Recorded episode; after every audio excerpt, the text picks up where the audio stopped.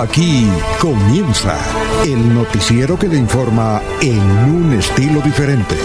Últimas noticias. Últimas noticias.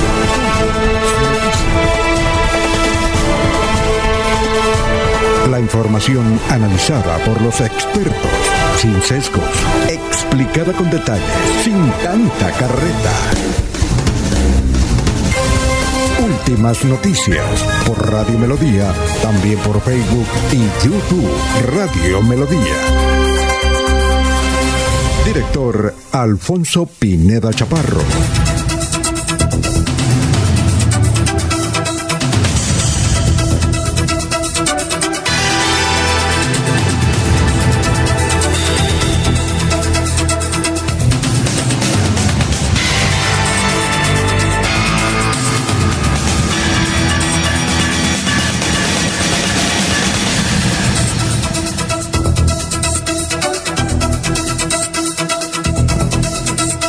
Gracias a Dios estamos con ustedes hoy jueves 13 de marzo, perdón, 13 de enero del 2022.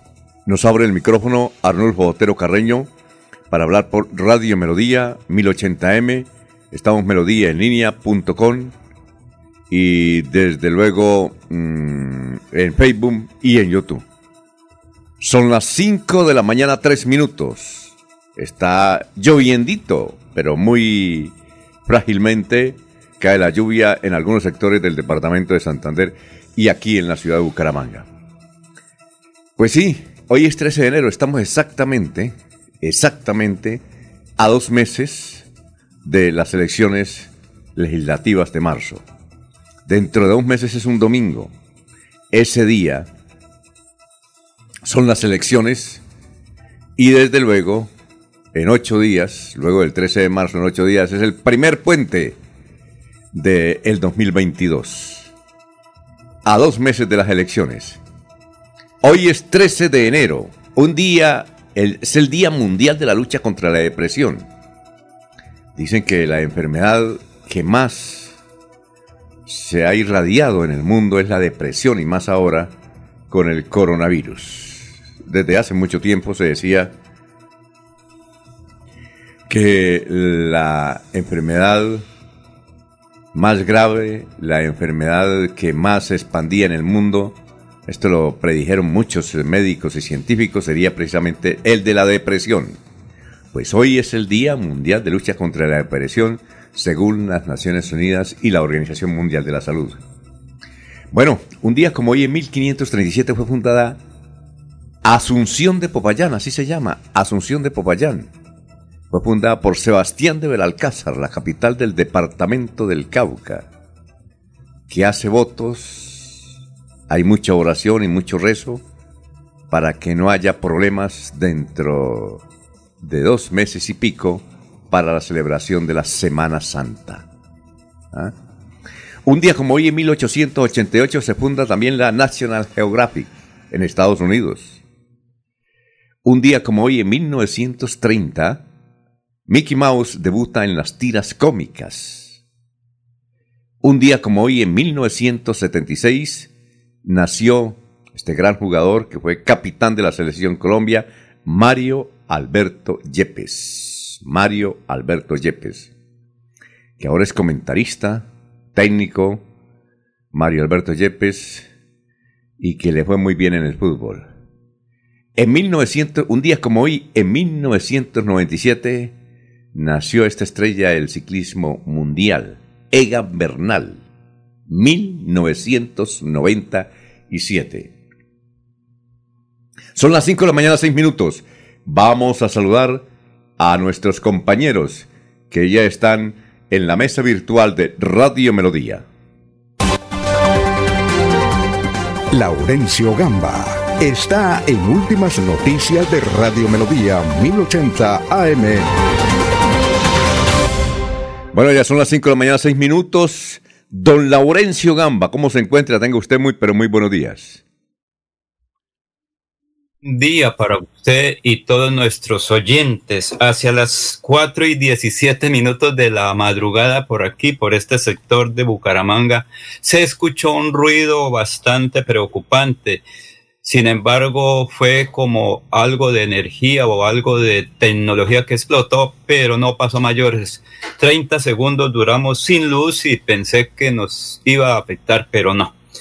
Y como usted lo dice, 60 días para que esos valientes hombres y mujeres definan su aspiración al Senado, Cámara y la consulta interna de partidos. En 60 días, esos valerosos hombres y mujeres que están recorriendo al departamento de Santander, pues están llevando su mensaje para definir quiénes siete van a la Cámara de Representantes y un número determinado de senadores que representarán a Santander. Por eso estamos de acuerdo con don Rafael Serrano. Santander vota santanderiano para después poderle reclamar. Y el gobernador de Santander ha dicho que hay que incrementar la vacunación, que los ciudadanos acudan a los puestos de, vacunación por cuanto están solos y ahí están todas las vacunas previstas para los santanderianos en virtud que se está incrementando la presencia de personas afectadas por el COVID-19. Sin embargo, no es como hace un año que la situación era más compleja, sobre todo en las UCI. En poco tiempo se inicia la construcción de varios proyectos viales de Santander, dice el secretario de Infraestructura. Todo gracias a la gestión en Bogotá por parte del gobernador de Santander y uno que otro dirigente regional. Todo listo para mañana, donde la red de alta tensión del sur de Santander que comunica a Barbosa con el municipio de Sucre de la empresa electrificadora de Santander será dada al servicio. La mayoría de los municipios del sur de Santander en la provincia de Vélez serán afectados por esta modernización de redes, pero también el próximo sábado aquí en el centro de Bucaramanga tendrán cortes del servicio de energía por el cambio, modificación y modernización de estructuras de la energía y no digan que no se informó. La empresa electrificadora está diciendo con anticipación 48 horas que el próximo sábado aquí en el área metropolitana en Bucaramanga hay corte de energía. Por tierra en Lebrija fue muerta una señora que era progenitora de un patrullero de la MEBU aquí en Bucaramanga. La disputa de tierras entre campesinos originó este hecho por importación de abonos para la agricultura y el incremento también de los precios de estos elementos, los mm, productos de la canasta familiar, particularmente los que vienen del campo, se han incrementado hasta en un 50%. Por ejemplo, una libra de yuca está valiendo dos mil, dos mil quinientos pesos. La papa está a dos mil y dos mil quinientos. Igual, la piña ahora pues tiene un precio aquí bastante elevado, pero allá en la producción muy bajito. Y el general Samuel Darío Bernal Rojas dice que los CAI de puertas abiertas para atender a la comunidad. Precisamente aquí este informe la invitación a que sean utilizados estos CAI. De acuerdo al requerimiento ciudadano, estos CAI móviles, como su nombre lo indica, comandos de atención inmediata móvil, van a estar ubicados en diferentes sitios, van a estar ubicados donde la comunidad lo está pidiendo, donde usted, amigo ciudadano, está pidiendo el requerimiento, allá vamos a estar. Vamos a estar donde usted, cada vez que tenemos un comando de puertas abiertas, está solicitando la presencia policial a través de un CAI móvil. Estas máquinas que están a mi espalda, estos vehículos van a estar en su barrio, en su esquina, en su comarca, al lado del centro comercial, al lado de los restaurantes, donde la comunidad lo está solicitando. Queremos disminuir el delito y queremos hacer más trabajo mancomunadamente con usted, comunidad. Muy bien, son las 5 de la mañana y 11 minutos. Estamos saludando ya a las personas que están en sintonía con nosotros. Eh, Juan Sebastián Durán desde el municipio de San Gil, Gustavo Pinilla Gómez, un feliz amanecer para todos. Rigoberto Ortiz, aquí desde el barrio Comuneros, eh, Juan eh, Rodríguez desde Villarrosa, Belandia desde el municipio de Lebrija, don Jairo Macías desde Cabecera, don Ramiro Carvajal de Deportivos Carvajal, Aníbal Nava Delgado, gerente general de Radio Taxi Libres, que tiene el teléfono 634-2222. Un saludo para don Jorge Abel Flores. Igualmente para Elsie Patricia Archila. Dice, muy buenos días, oyentes y señores periodistas. Le seguimos desde Piedecuesta disfrutando de un clima excelente en la madrugada. Llovió. Muchas gracias por su información cuidémonos, por favor. Sí, señorita. Eh, igualmente nos eh, escucha Juan José Rinconosma en Floria Blanca, Benjamín Gutiérrez, Benjamín Gutiérrez, eh, también Horacio Ortiz, desde el barrio El Porvenir, mm, Peligan, Lino Mosquera, igualmente don Jairo Alfonso Mantilla, Sofía Rueda, nos escucha Perito Galvis, Pablito Monsalve. Son las 5 de la mañana, 12 minutos. Antes de hacer el balance de noticias, vamos a escuchar a nuestro antropólogo de cabecera y abogado que siempre trae frases extraordinarias como esta. Tenga usted, doctor Luis José Arevalo, muy, pero muy buenos días. Muy buenos días para todos. El pensamiento o reflexión de hoy lo traemos de la sabiduría japonesa que dice, si no es tuyo, no lo tomes. Si no es justo, no lo hagas. Si no es cierto, no lo digas. Si no lo sabes, cállate. Bueno, muchas gracias, doctor Luis José. Eh, saludamos a Prinio Sandoval desde el municipio de Piedecuesta. Gracias por la sintonía. Bueno, y este es el balance de las noticias más importantes que están sucediendo un científico ecuatoriano, es el nuevo rector general de la UDES. Esta organización que fundó en 1982 don Fernando Vargas Mendoza, que es el presidente de la Universidad UDES. Pues fue nombrado Patricio López Jaramillo, que hacía ya 16 eh, años estaba trabajando con la UDES, 16, 17 diría yo. Patricio López Jaramillo es un científico ecuatoriano. Eh, es uno de los abanderados de la Organización Mundial de la Salud, porque ha escrito muchos libros para enfrentar eh, la hipertensión. La hipertensión. Ese es hombre, cada vez que hay un evento mundial sobre hipertensión, él escribe muchísimos artículos, eh, artículos en las revistas científicas más importantes del mundo. Es Patricio López Jaramillo. Y eh, el Consejo Directivo, Consejo Superior de la UDES, decidió nombrarlo. Patricio López Jaramillo reemplaza a otro hombre muy importante, que fue gobernador de Antioquia, fue director general de Conciencias, Jaime Restrepo Cuartas. Ya, es el tío de Sergio Fajardo. Claro que Jaime Restrepo, Uribista 1A, y desde luego tiene otros proyectos y va a disfrutar de su pensión. Berraco echado para adelante, el doctor Jaime Restrepo Cuartas. Pero ahora llega uno de los científicos más reconocidos en América Latina. Ya, el hombre que se codea con los eh, directivos de la Organización Panamericana de la Salud y la Organización Mundial de la Salud para el doctor Patricio López Jaramillo. Eh, sobre también él es un experto en nutrición y vive aquí en la ciudad de Bucaramanga hace unos, buenos años. Bien, son las 5 de la mañana, 15 minutos. Reinaldo Rueda, director de Betulian Estéreo, denunció que fueron envenenados 40 perros, tal como nos informó ayer don Gustavo Pinilla. Fueron envenenados 40 perros en Betulia. Para un municipio tan pequeño, envenenar 40 perros, suponemos que los mató eh, de estos perros supuestamente callejeros en Betulia. Mano negra contra los perritos en Betulia. Alfonso. Sí, cuénteme, don Laurencio, son las 5 de la mañana, 16 minutos.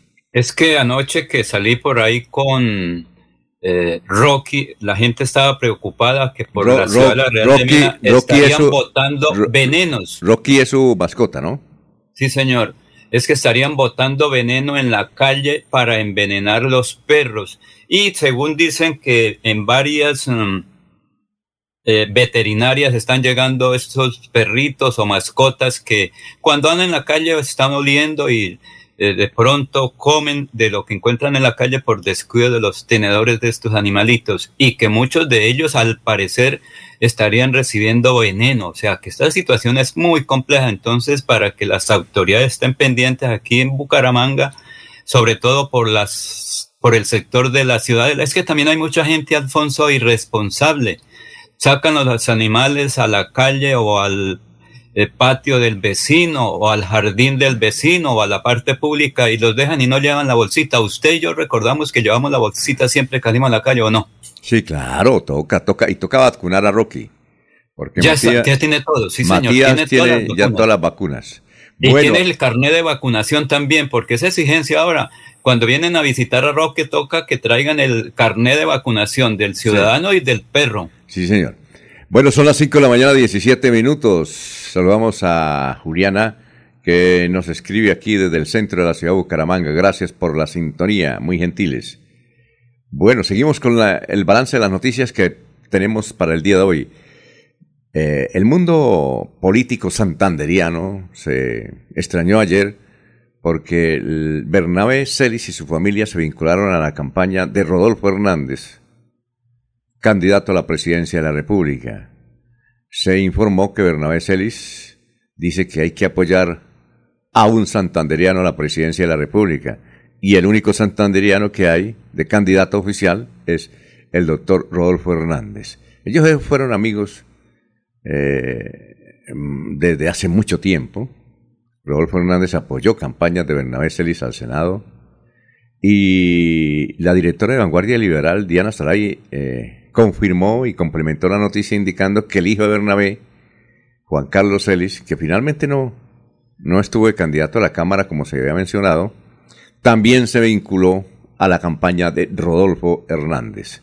Alfonso, luego, también pero desde luego, la liga. Sí, desde luego se, desde luego que se comentó mucho la noticia de Bernabé Celis porque aparentemente en los últimos años Rodolfo Hernández y Bernabé eran, eran antagonistas. Pero cuando le preguntan a Rodolfo Hernández por esto, y se lo hemos preguntado, dice, mire, yo no hago convenio con nadie. El que se quiera vincular a mi campaña y que pueda votar, que lo haga, pero yo con nadie, únicamente hago campañas, digo, hago alianzas con el pueblo y en público. Yo no me siento, yo atiendo a todo mundo pero que vengan a decirme yo me vinculo, pero no, me vinculo sin peros.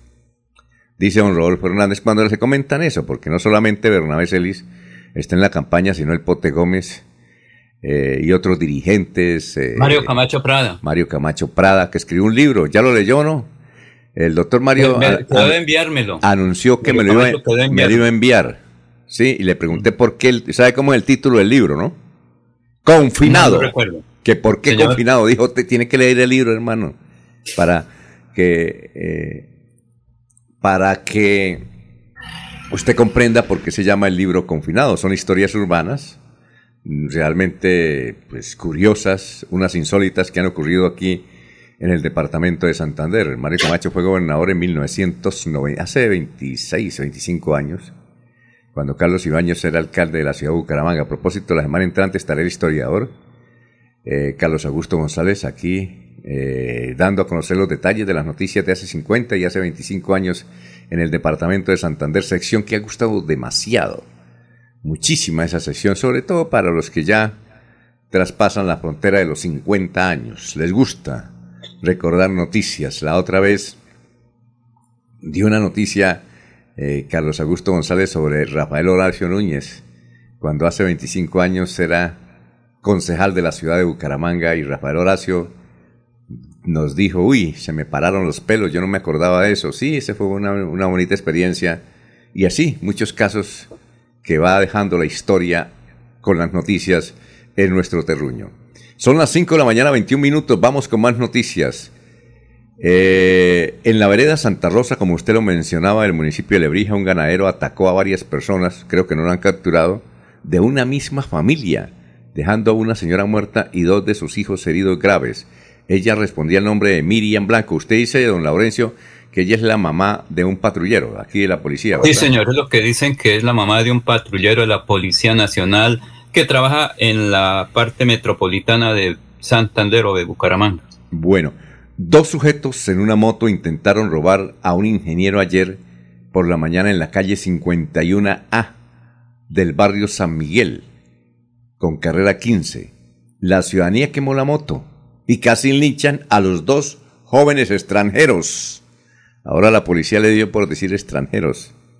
Los únicos extranjeros que causan problemas aquí son los, los venezolanos. Dos sujetos en una moto intentaron robar a un ingeniero. Es que además los extranjeros, los venezolanos, como no conocen bien la ciudad, se meten en cualquier lío y iban a atacar a un ingeniero. Y si no llega la policía, pero eso sí le dieron, ¿no? Yo creo que eh, eh, en este mano de palos, hasta con las piedras a los muchachos, ellos resultan lesionados, de alguna manera resultan lesionados y nos han informado que, que, son numerosos los que salen de las clínicas, todos eh, con problemas musculares por los golpes que le dan, es que hasta con varillas le dan, es increíble. Imagínense, y este es un sector donde hay talleres, y estos pobres muchachos, a pesar de que tenían el casco, oye, le dieron fuerte. Bien, eh, son las 5.23 minutos. Don Reinaldo Tuesta nos envió... Ah, no, eh, esta es otra noticia. Ya la vamos a leer más adelante, la de don Reinaldo Tuesta. Pero en el barrio La Concordia, la gente está protestando porque van a instalar unas antenas para la mejor comunicación celular. Hay que decirle a esa gente que pues deje de instalar las antenas. Ese es un sector comercial del barrio La Concordia. Si no dejan colocar estas antenas, pues la comunicación va a ser deficiente. Hace como 20 años, ese era el gran problema en algunos sectores de la capital santanderiana y en algunas veredas. Uno va a ciertos sectores, a ciertos barrios y no entra el celular. Un señor que vive, a ver, un señor que vive en el barrio, ¿cómo es que se llama? Más abajo de Prado del Mutis, por ahí, por esos sectores. Cerca donde vive Olga, Olga no, más abajo. Rincón Quintero. más abajo, sí, más abajo no, más abajo, el otro.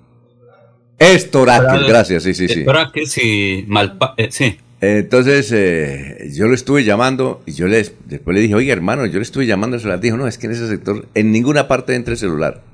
Porque recordamos que hace ya unos 15 años no dejaron instalar antenas para celular. Entonces allá, allá no entra el celular, en el barrio Estoraques. Entonces, Alfonso, aquí en la ciudad en algunos sectores hay dificultades. Por eso, hay que dejar instalar las antenas.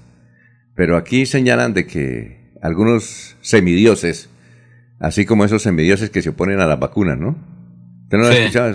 Hay otros semidioses que se oponen a, a todo, a las antenas y toda esa cuestión. Yo recuerdo que una vez entrevistamos aquí a alguien que decía que uno no debe ni tener celular, ni tener eh, a ver, ¿qué más? ¿Qué era lo que decía? Internet ni tener nada de tecnología. No, eh, ¿cómo es que...? Bueno, yo como de cocina no sé nada. ¿Usted dónde calienta las cosas? ¿Cómo es que llama? En el microondas. En el microondas.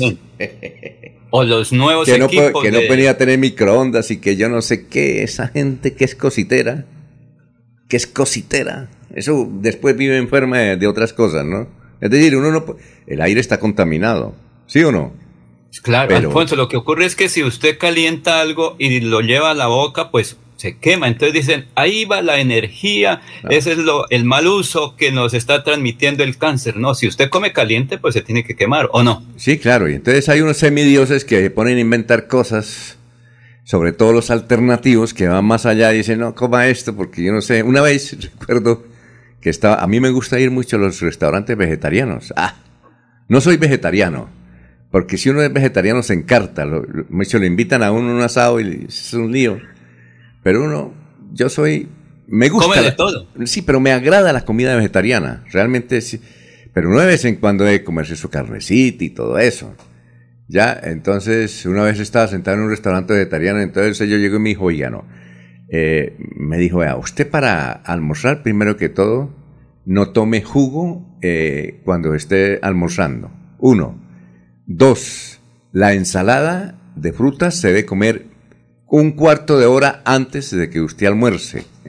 Tres, eh, si el sol está en ese sector, si está saliendo el sol por este lugar, usted debe darle la espalda al sol. dije, señor, no, no, no, no, no, no. ¿Qué tal ese lío, no? Eso le pone más... podría uno comer, Alfonso. No, no lo podrían comer. Entonces, estos señores que atacan las, eh, la comunicación celular, entonces no tengan celular. Eh, porque si no dejan las plantas es lo mismo, no tener celular. Y, pero nosotros hemos, ahí en YouTube hay muchas entrevistas, hay muchas entrevistas a los que saben, a los laboratorios. Sí, hay que, hay que a los creer- científicos, hay que creerles, los científicos. hay que creerles a los laboratorios, a los científicos, gente que ya una tradición eh, eh, eh, investigando, sí, investigue, investigue, investigue, investigue, investigue, pero hay unos semidioses como los que ahora se oponen a las vacunas, que yo no sé, eso le mandan a unos videos, por acá los rescatan de otros médicos, pseudomédicos, pseudocientíficos que dicen que no, que la vacuna hace daño, pues bien, esos que dicen que la vacuna hace daño o están en la UCI o han muerto. Aquí los, algunos compañeros ciudadanos aquí de Bucaramanga pues, eh, han tenido muchos problemas con el coronavirus por no vacunarse. Alfonso, ayer, por ejemplo, un amigo que se- hablamos y discutió, es que hágame el favor y pase un video donde, como eso sí, eso es científico. Le dije, mire, primero, usted está vacunado. Dijo, no, hágame el favor y me respeta mi decisión. Le dije, sí, correcto. Dije, esto, muéstreme el carnet de vacunación. Dijo, no, me respeta. Dije, me dijo luego, vamos a tomar tinta en la cafetería allí. Le dije, primero hay que presentar el carnet de vacunación para ingresar. Entonces no le puedo aceptar. Dijo, pero le tengo una gallina criolla en la casa. Le dije, me presente el carnet primero y después sí voy a aceptarle la gallina criolla. Le dije, no, le dije, porque si me estoy cuidando y la norma legal es esa, por usted y por los demás, porque es que uno se tiene que cuidar socialmente No, no, y por los demás. No sería Y que usted... dijo, es que estoy buscando mil patacones porque tengo cinco mil boticos. Le dije, entonces usted sí que haciendo negocio con la de los demás. Le dije, eso no son vacas ni nada de, de votos. Imagínese, Alfonso. ¿No sería que usted le pidió vacuna también para gallina? No. No, era... Ah, yo le dije que el carné, Muy bien, perfecto. de vacunación para ir al, al piquete que me estaba invitando. Alfonso, porque es que uno se tiene que cuidar por uno y por los demás. Sí, ¿o no? señor. Bueno, son las 5 de la mañana, 29 minutos. Eh, vamos con más noticias. Embarazada perdió su bebé tras recibir un disparo en medio de una balacera en Barranca Bermeja. La víctima es una joven mujer desplazada y sin recursos. Quedó en medio de una balacera eh, ahí frente a la avenida del ferrocarril de bandas dedicadas al microtráfico en el Magdalena Medio. Bueno, son las 5.29, ahora sí. Esta que le decía de don Reinaldo Atuesta. Cansado de pedirle a las autoridades nacionales, regionales y locales que les ayuden en la recuperación de la transversal del Carare en el sur de Santander, decenas de campesinos bloquearon y bloquean las vías en jurisdicción de Vélez para exigir un pronto arreglo de esa carretera y otras de la región. Uno de los líderes de la protesta se llama Vidal Tirado. Señaló que las personas que viven y transitan por esta vía deben soportar el mal estado que presenta y que impide un verdadero desarrollo de comunidades de municipios como Landázuri, Cimitarra, Vélez, Santa Elena de y Carmen de Chucurí. Hay una variante que están construyendo que sale a Cimitarra hace 41 años, que es la que va de Landázuri hasta el municipio de Cimitarra, que sale a la central del Magdalena Media. Pues están, están bravos. Ahí don Reinaldo Tuesta nos envió unas fotos de gente que está protestando por las pésimas carreteras que hay en el departamento de Santander. Son Pero las- Alfonso, Sí, cuénteme. ¿No será que el ciudadano aspira por a ser alcalde y está aprovechando la ocasión? Claro, eso de- recuerden de Comuneros 81 Sí, pero no y creo. muchos procesos Pero que usted más que nadie, sacerdotes por usted que- las vías. Usted que la pasa por allá en, el- en- en su tierra eh, y sus alrededores sabe que las carreteras están en mal estado. Están en mal estado y aprovechan obviamente el momento electoral para reclamarle a los políticos. Es que es, que es increíble la pésima situación de las carreteras que se refleja sobre todo, en, sobre todo en esta época cuando la gente sale a pasear y va a otros departamentos como Héctor Hernández Mateos que se la pasó por allá en el occidente colombiano y está maravillado por las extraordinarias autopistas. Don Eliezer Galvis que está ahora en la ciudad de Medellín para ver esas franjas de, o de última generación de vías en la costa atlántica, don Laurencio, usted lo ha comprobado. No más en el don Rafael en Cancún, México, que pudo disfrutar Ah, no, no más en el vías. Sí, sí, nomás en el departamento de Boyacá, ¿ya? Dice don Reinaldo Atuesta que está por allá haciendo ahora turismo. Dice que se nota la diferencia ya cuando uno sale de, Barbosa para llegar a Muniquirá, ya comienza a verse la, la diferencia. Nomás, eh, quienes vayan a Ecuador, eh, en el sector allá más allá de Ipiales, uno nota la diferencia inmediata. En, diga usted, en un kilómetro, la diferencia de esas superautopistas de superautopistas que hay entre límites de Colombia y Ecuador con el interior del Ecuador. Y, hay, un, hay un peaje, mire, eh, hay una superautopista entre Quito y Guayaquil. Oh, hay una superautopista entre Quito y Guayaquil. ¿Sabe cuántos peajes? Hay uno.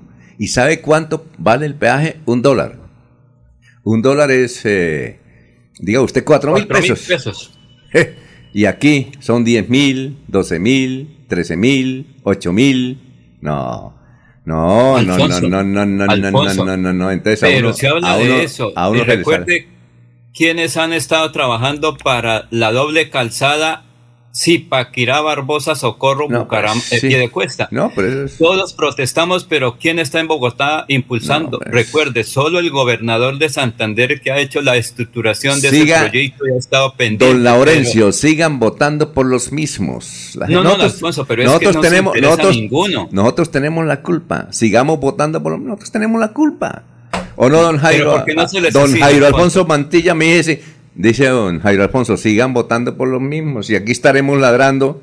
Don Laurencio no sabe cuántos años más, si Dios nos concede ese, ese permiso, eh, para cuántos años más ladrando de que le tenemos malas carreteras. Pero seguimos con las noticias. Oiga, se cayó un muro ayer en la casa donde nació Luis Carlos Garán Sarmiento, en la calle 36 con 25. Ahí eso está siendo restaurada. Eh, eh, parece que no tomaron las precauciones, uno de los obreros resultó con algunas fracturas. Ahí en la calle 36 con carrera 25, donde el gobierno de Bucaramanga invierte 1.500 millones de pesos para restaurar esto que será un centro de estudios de Luis Carlos Galán Sarmiento.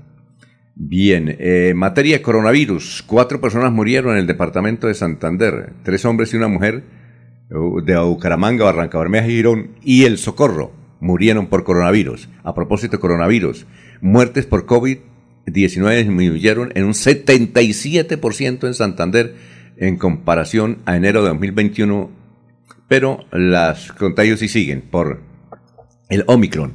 Vanguardia Liberal dice hoy en primera página que daños en alumbrado público de Bucaramanga son sabotaje de la alcaldía. Según el secretario de Infraestructura de Bucaramanga, Iván Vargas, desde hace dos semanas han notado una extraña modalidad de daño a la red de alumbrado público en la capital santanderiana. Ya son las 5.34 minutos. Vamos a saludar a las personas que nos siguen escribiendo. Gracias por la sintonía. Juan dice, evidentemente, yo que soy camionero, eh, cada rato se me sale la piedra. Dijo, me sacan más la piedra las carreteras que mi esposa. Don Juan. Muchas gracias. Manuel José Mejía Reyes dice muy buenos días, señores de Radio Melodía. Desde Barranca, pendientes de su información y anécdotas. Sí, tenemos anécdotas. Bueno, meter anécdotas aquí en este, en este asunto. López López, muy buenos días, desde Provenza. Manuel José Mejía Reyes, ¿por qué no se ha investigado el caso de Odebrecht? Lo mismo de la ñeñe política, los políticos se encuentran, se cubren entre ellos. Y oiga, la ñeñe, ñeñe política, nada. la plata que se llevaron de Rificar, se, se no sé, 5 mil millones de dólares, más o menos. Mucha plata. Tanto así que en Barranca había un proyecto, o sea, ya se construyeron como 20 hoteles, pero ¿para qué? Ayer hablábamos con el dueño de un hotel y decía, me tocó cerrar el hotel y el restaurante en Barranca Bermeja porque yo lo construí pensando de que iban a ampliar la refinería, como estaba previsto la refinería de Cartagena y la de Barranca Bermeja, pero como me robaron la plata, entonces no hubo ampliación. Y me tocó cerrar el hotel, y no solamente yo, todos. Son las 5 de la mañana, 36 minutos. Gracias por la sintonía. Seguimos aquí en Radio Melodía.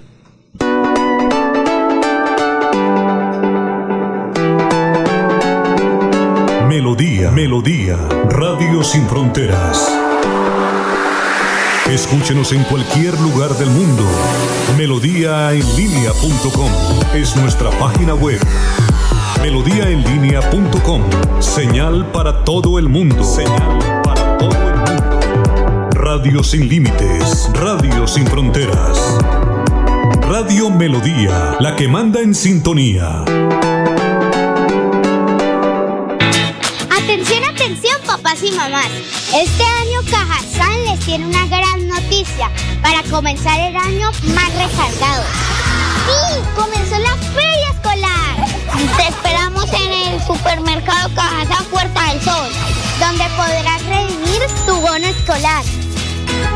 Disfruta increíbles descuentos, créditos y muchos más beneficios hasta el 28 de febrero.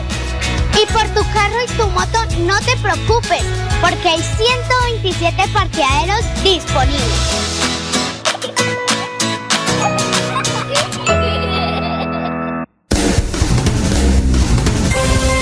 Va la noche y llega últimas noticias.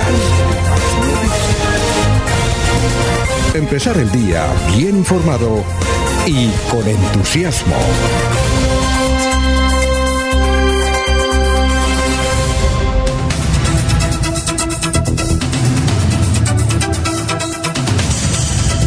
Bueno, ya tenemos las 5 de la mañana, 38 minutos. Son muchos los mensajes que nos llegan. Gracias por la sintonía.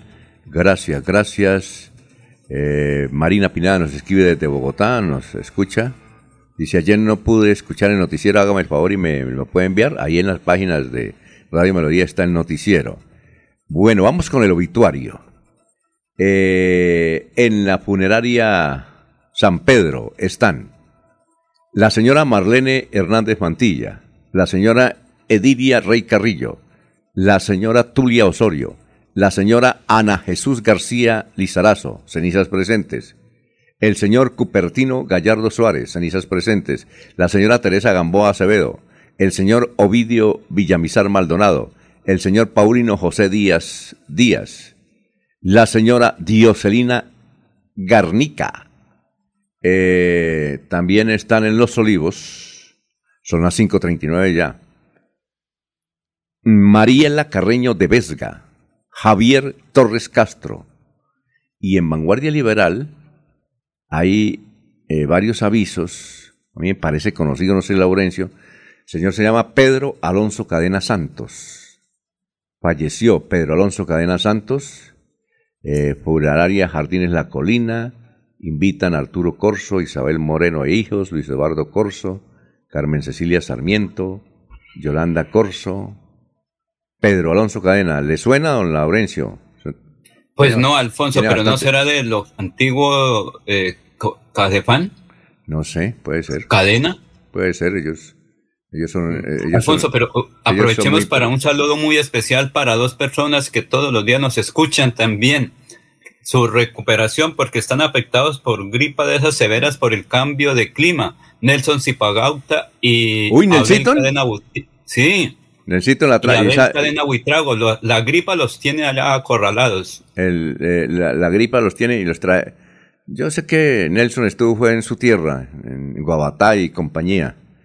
Dice, ¿no haría que la trajeron de allá? en una finca aislado allá solo y eh, es que los cambios de clima Alfonso son muy imagínese aquí a 28 30 grados Barbosa en cualquier momento puede llegar a 10 grados eso afecta a la salud y Abel con el clima también de Betulia lo afectó Ah, lo afectó. Abel Cadena Buitrago Muy bien, esperemos que no le hayan matado las mascotas en Betulia o en Abel Cadena, ¿no?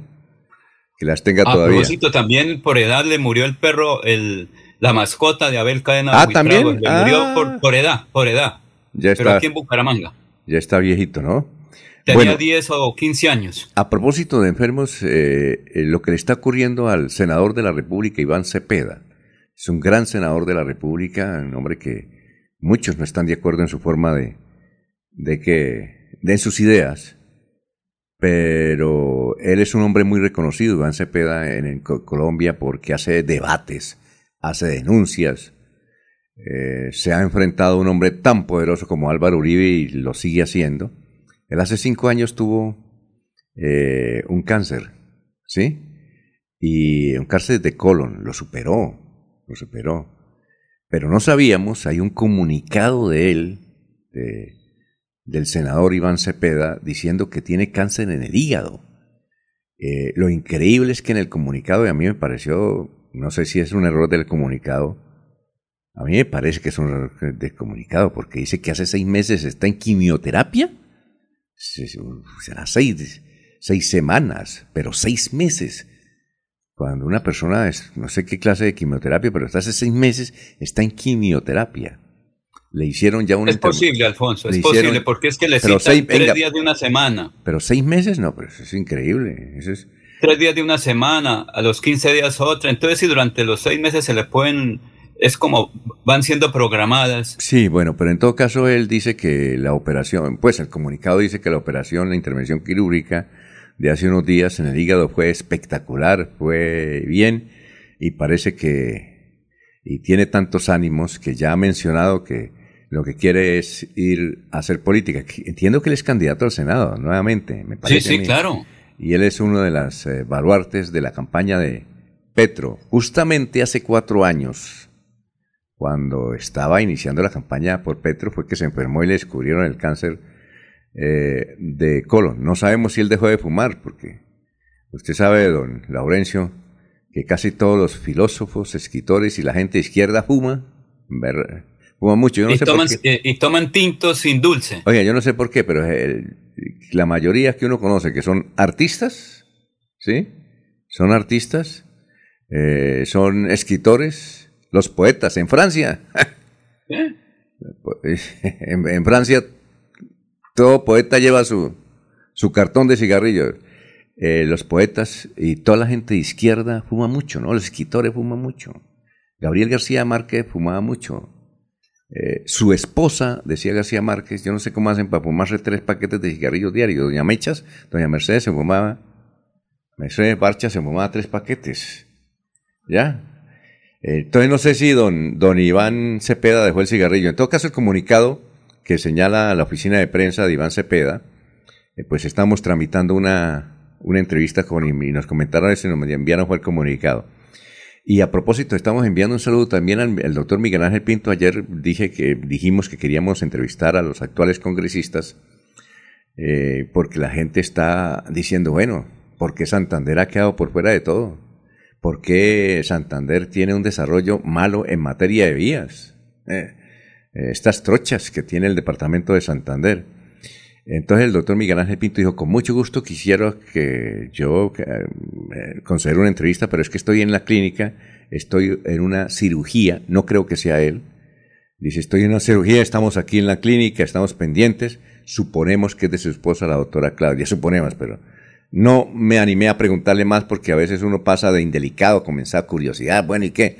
Yo le dije, senador, le escribí, senador, con mucho gusto, estaremos pendientes eh, cuando salga, cuando esté en disponibilidad. Eh, con mucho gusto queremos entrevistarlo y nos agrada eh, que haya salido bien la intervención quirúrgica. Son las 5 de la mañana, 45 minutos. Bueno, vamos con más mensajes. Antes, bueno, aquí hay más mensajes, antes de ir a unos mensajes comerciales.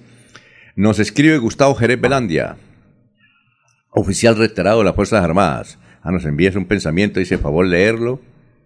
Dice, ah, es un pensamiento muy espiritual. Dice, cuando mm, a mi vida llega la tristeza, Dios es mi alegría. Cuando siento angustia, Dios es mi seguridad. Cuando me invade la debilidad, Dios es mi fuerza. El que tiene fe no le dice a Dios lo grande que es su problema, le dice el problema lo grande que es Dios. Buenos días. Gracias. El comandante Gustavo Jerez Belandia también nos escribe, a ver acá, eh, Abelardo Correa. Dice, ante tanta inseguridad y ante la negligencia del Estado para garantizar la vida y protección de la propiedad privada, esto puede terminar en organizaciones privadas de justicia como ocurrió hace más de 20 años en la zona rural. Gracias, don Abelardo. Son las 5 de la mañana, 46 minutos, 5.46. Mirador del Madrigal, un lugar exclusivo para vivir a tan solo 40 minutos del área metropolitana. Mirador del Madrigal, 300 lotes de 1.250 metros cuadrados con la más completa zona social en el corazón de la bella Mesa de los Santos. Suba y se pare con 5 millones de pesos. Suba y se pare con 5 millones de pesos. Mirador del Madrigal, un nuevo proyecto de Hacienda del Madrigal. WhatsApp 301-643-0011. 301-643-0011. Comercializa Incomesa. Se va la noche y llega últimas noticias. Todos los días, desde las 5 de la mañana, empezar el día bien informado y con entusiasmo.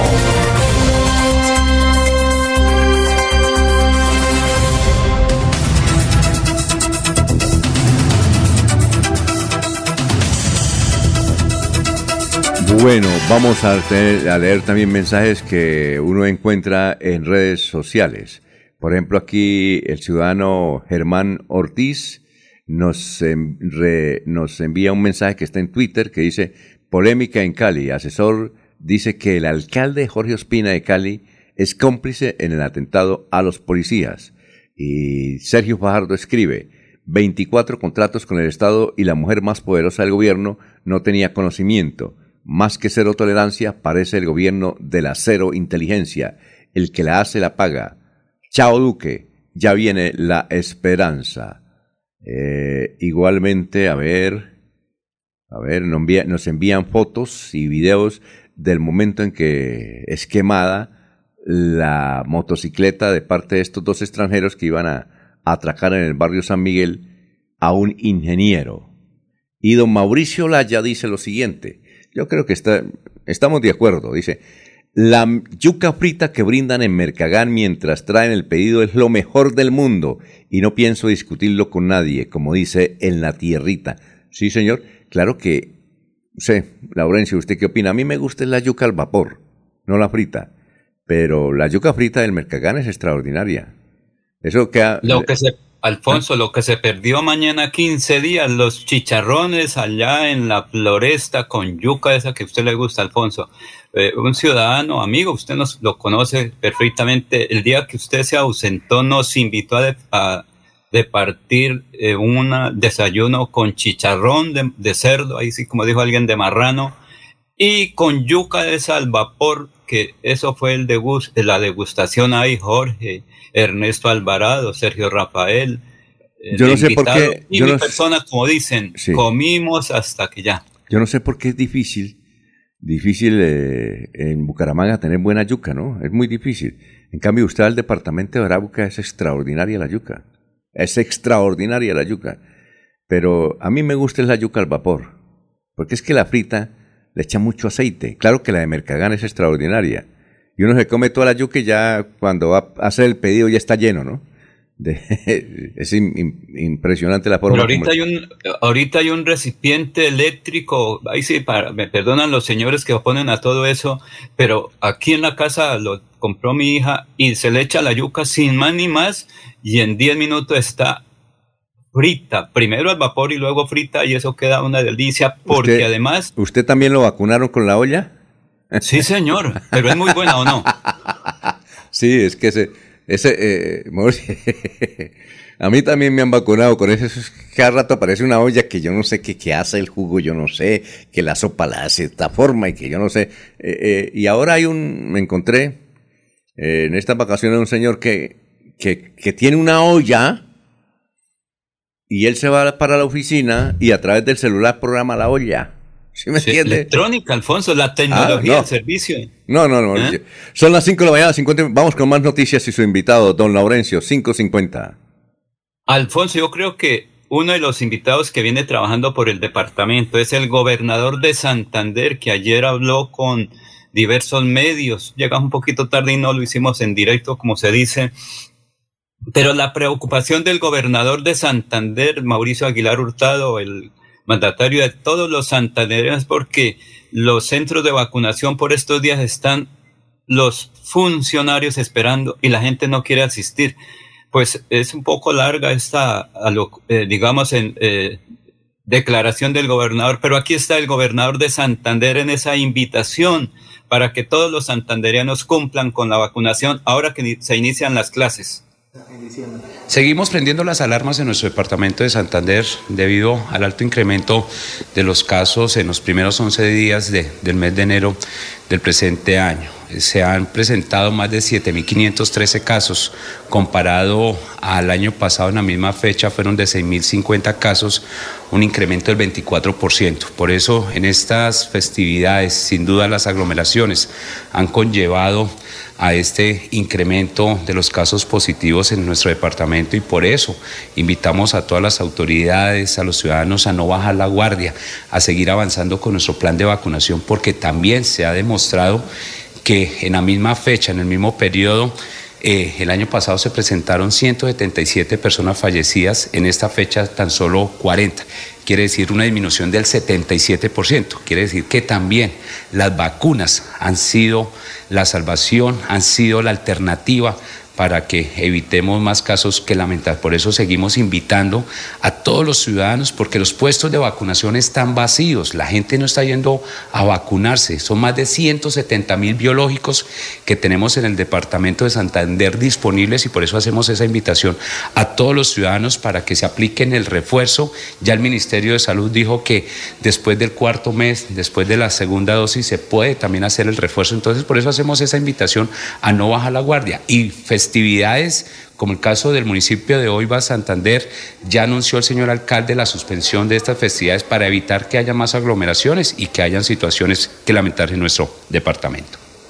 Eh, ya emitió un decreto el señor alcalde, estaba programado para eh, cerca del 23, para la tercera semana del mes de enero, entonces ha suspendido todo tipo de, estas festividades culturales y artísticas precisamente para evitar aglomeraciones. Y mientras tanto nosotros invitamos a todos los ciudadanos a no bajar la guardia, a usar los elementos de protección, a seguirse vacunando. Nosotros tenemos hoy una inmunidad alcanzada del 61% de nuestro departamento de Santander, hemos recibido más de 3.340 mil dosis y se han aplicado 3.171.000 eh, dosis. Por eso decíamos que hay más de 170 mil biológicos en los puestos de vacunación precisamente disponibles para que los ciudadanos se acerquen. Por eso aquí lo que más importa es seguir avanzando con nuestro plan de vacunación y que la gente salga a vacunarse, a aplicarse los refuerzos. Los niños mayores de tres años en adelante y nuestros adultos también es importante que asistan a los puntos de vacunación.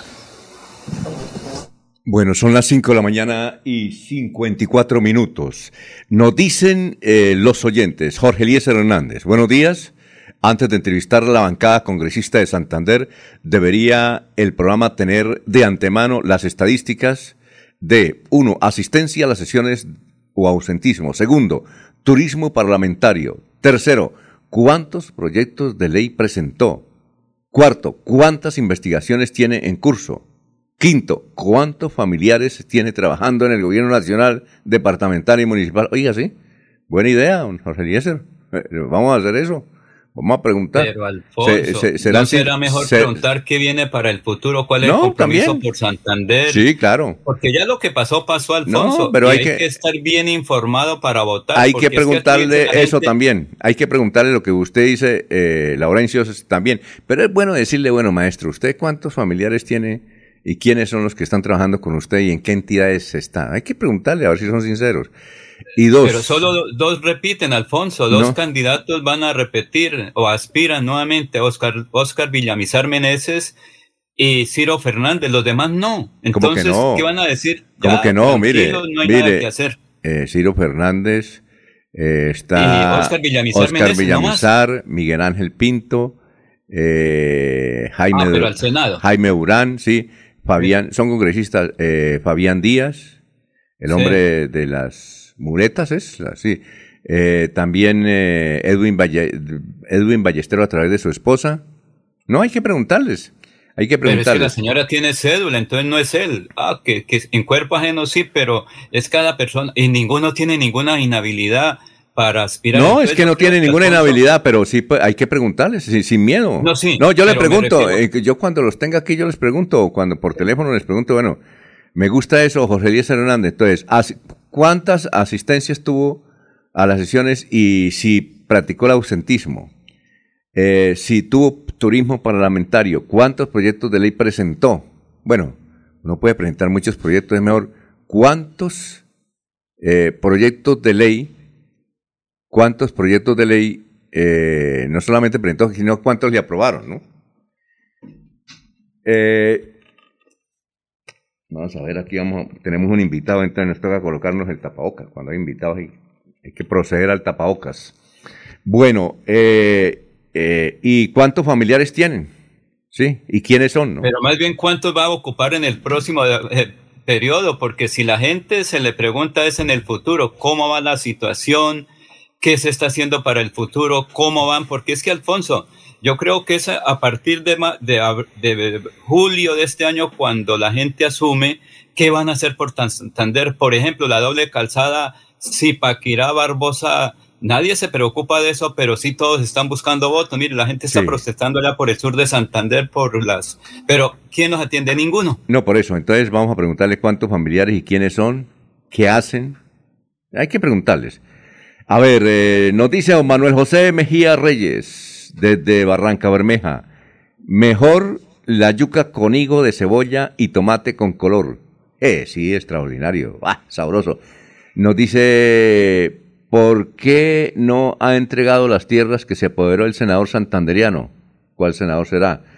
Jorge Eliezer Hernández dice, para Laurencio, que deje preguntar lo que los oyentes queremos escuchar. Deje defender a los corruptos. Uy, don Laurencio. Pero Alfonso, ninguno es corrupto, entonces no estaría en lista. O sea, es que uno ni somos fiscalía, ni somos procuraduría, ni somos contraloría los periodistas. Nosotros somos solo informadores. Y entonces, eh, lo que están saliendo, ¿qué van a decir? Ya cumplí con mi deber, ahora pues voten por el que quiera, dirán ellos. Hicimos esto, eso sí es fácil de entregar un listado grande, Alfonso. bueno. el listado puede ser grande. Don eh, Francisco Espinel dice, buenos días para todos y un feliz año. Laurencio, tal vez no tengan inhabilidades esos políticos para repetir en el Congreso, pero sí incapacidad e incompetencia para la representación del departamento. ¿Sí? Sí, porque nos han representado mal. Cada vez que usted, don Laurencio, es vaya. Y... con cédula que dice a quién va a llevar al Senado, a la Cámara. Siete senadores, siete representantes, eh, el señor Jairo Cala de los comunes y todavía no sabemos cuántos eh, senadores. Eso, eso es lo que hay que mirar. El pasado ya que cumplió, ya no hay nada que hacer. Bueno, eh, dice aquí doña Marina desde la ciudad de Bogotá, por celular, ¿cómo hago para oír el programa? Muy fácil, sí. Por Wi-Fi, entra a la aplicación melodíaenlínea.com, hay muchas formas, melodía Estamos por Facebook, estamos por YouTube doña Marina en Bogotá. Entonces, mire a ver si puede conectarse y nos sigue escribiendo y nos la, seguimos orientando. Eh, también, eh, a ver qué, a ver qué es lo que dice aquí. Rodrigo dice Laurencio, ¿por qué será que defiende tanto a los dirigentes políticos? ¿Será porque los entrevista? Eh, a ver. Alfonso, porque los conozco todos y sé cada uno qué proyecta, qué tiene, cuál es el compromiso. Yo les puedo decir a la cara a ellos. Entonces, ni no tengo nada escondido contra ellos, ni me están dando nada, sino porque es la realidad. Si no están inhabilitados, son ciudadanos que están corriendo el riesgo de ir hasta estamos en una época difícil por el COVID. Entonces, bueno, aquí tenemos muchos mensajes. Otro, Gustavo Peñaranda dice, don Laurencio debía estar en un monasterio, es un monje, es un hombre sin pecado que no ve el pecado. Pero, Alfonso, es que aquí todos hablamos de, de, la doble moral. Ayer un amigo me dijo, ayúdeme para ver si puedo vender mis boticos. Le dije, hombre, eso es, eso es inmoral. Dijo, no, yo soy defensor de la, anticor de la corrupción. Le dije, y entonces, ¿qué es lo que está haciendo que va a vender? Le dije, eso, los votos no son ganados, no son yuca, no son plátanos, son ciudadanos de carne y hueso que votan frente al tarjetón electoral. Y muchos creen que eso es una venta. No, Alfonso. Eso es, hay que decirle a la gente, toca bien informado. Por eso nosotros informamos, decimos las cosas, que les guste un candidato como ciudadano. como ciudadano, porque con cédula nosotros votamos, pero como periodistas informamos solamente. Tenemos eh, los mensajes, son muchos mensajes de los oyentes, voy a leerlos poco a poco a medida que va transcurriendo el noticiero. También está ahí en la línea, más adelante lo vamos a presentar, don Richard Camargo, que se encuentra en Cartagena, quiere intervenir, gracias. En fin, pero eh, es que ayer me encontré con Jorge Abel Flores, que ha recorrido en su camioneta 80 de los 87 municipios del departamento de Santander y me contaba algunas cosas sobre la política. Por ejemplo, ¿cuál es el político que más vallas tiene en el departamento? ¿Sí? ¿Qué curiosidades hay? ¿Ya? Eh, eh, ¿qué, ¿Qué dice la, los santanderianos, él es muy, sea sincero, ¿qué dicen los santanderianos sobre, sobre el gobernador, sobre los actuales políticos, sobre el presidente? ¿Quién para don Jorge Abel podría estar encabezando la lista a la presidencia de la República? Le dije, a ver, dijo, voy a viajar. Le dije, no, hágame el favor. Dijo, pero es que tengo unas citas en, en San Gil, en Málaga, en Barranca Bermeja, y yo todo lo hago por tierra. Mm, Yo voy con mi esposa y con un grupo de personas haciendo política, porque estoy apoyando a Montanini, al Senado de la República. Resulta que Mario Castaño, que es senador de la República, es el popular Montanini. Le dicen Montanini porque era un gran jugador de fútbol aficionado en Pácora, Caldas. Entonces él, eh, trajo al senador, más adelante, en unos días va a estar en el departamento de Santander, un hombre que tuvo más de 87 mil votos en un departamento tan pequeño como Caldas, Mario Castaño, es el presidente de la Comisión de Presupuesto. Y está apoyando eh, a la Cámara a César Moreno, Cámara L102. Entonces dice, yo tengo muchas curiosidades, llevo mi grabadora, me pasan muchos chascos. Le dije, ¿usted por qué no aplaza y viene a la emisora? Dijo, listo, antes de irme a viajar. Ya, primero llamó a la esposa, porque ella es la que dice, vamos o no, ella es la que, la, la, que define. Porque don Abel dice, yo tengo que respetar a mi esposa. Entonces, llamó a la esposa y dijo, sí, que vaya ya un, un, un ratico y le pueden preguntar eso. Entonces, por eso lo he invitado acá más adelante. Son las 6 de la mañana, 3 minutos, porque queremos saber qué está ocurriendo en la provincia. Aquí Bucaramanga, la bella capital de Santander.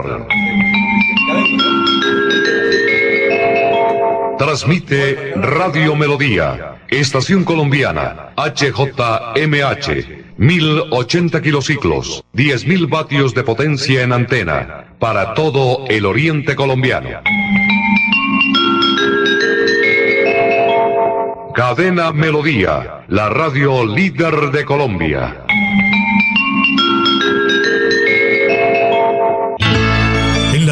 También estamos luchando contra el COVID-19 y es por ello que algunas emisoras se han silenciado. Superando enormes dificultades, en Melodía seguimos al aire.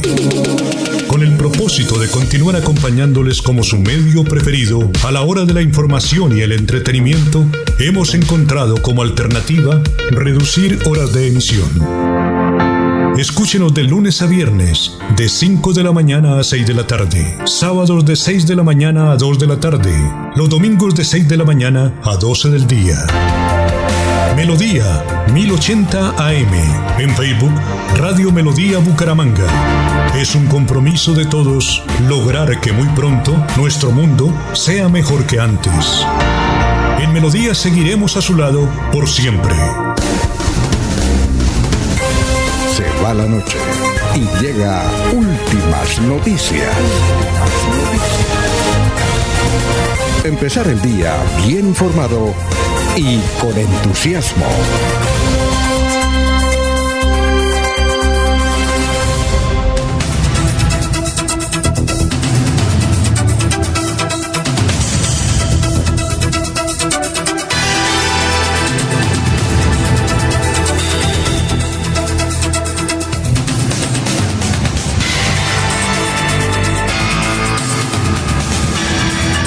Radio Melodía. No a veces se ponen tapabocas y como que no se siente, pero hay que hacerlo, tapabocas. Muy bien, eh, Francisco Espinal dice buenos días para todos, un feliz año. Eh, eh, saludamos a todos los santanderianos. Bueno, gracias, gracias por la sintonía. Bueno, eh, a ver, don Jorge Abel, te- ante todo muy buenos días y gracias por aplazar el viaje eh, un- unas horas, porque es que la gente me dice, oiga, ¿usted es amigo de Jorge Abel Flores? Y claro, dijo eso, lo entrevistan en RCN, Caracol, entró en todas partes y usted no lo ha entrevistado. Le dije, no, es que no ha llegado el momento. Él está viajando, queremos tenerles presente, no por teléfono.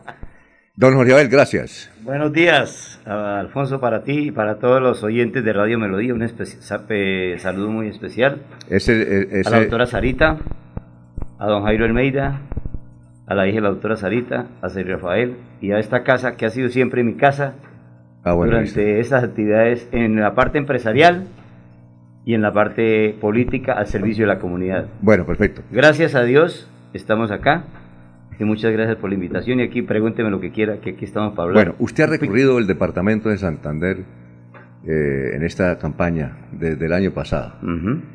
Cuéntenos, ¿cuál es el político que más vallas tiene? ¿Cuál es el candidato que más vallas tiene? Pues le voy a decir, si las vallas votan, Sí. ya está elegido senador. A ver, el, el que más tiene vallas en Santander. El que más tiene vallas en Santander es Marín, Ah, José Alfredo Marín. José Alfredo Marín del Senado.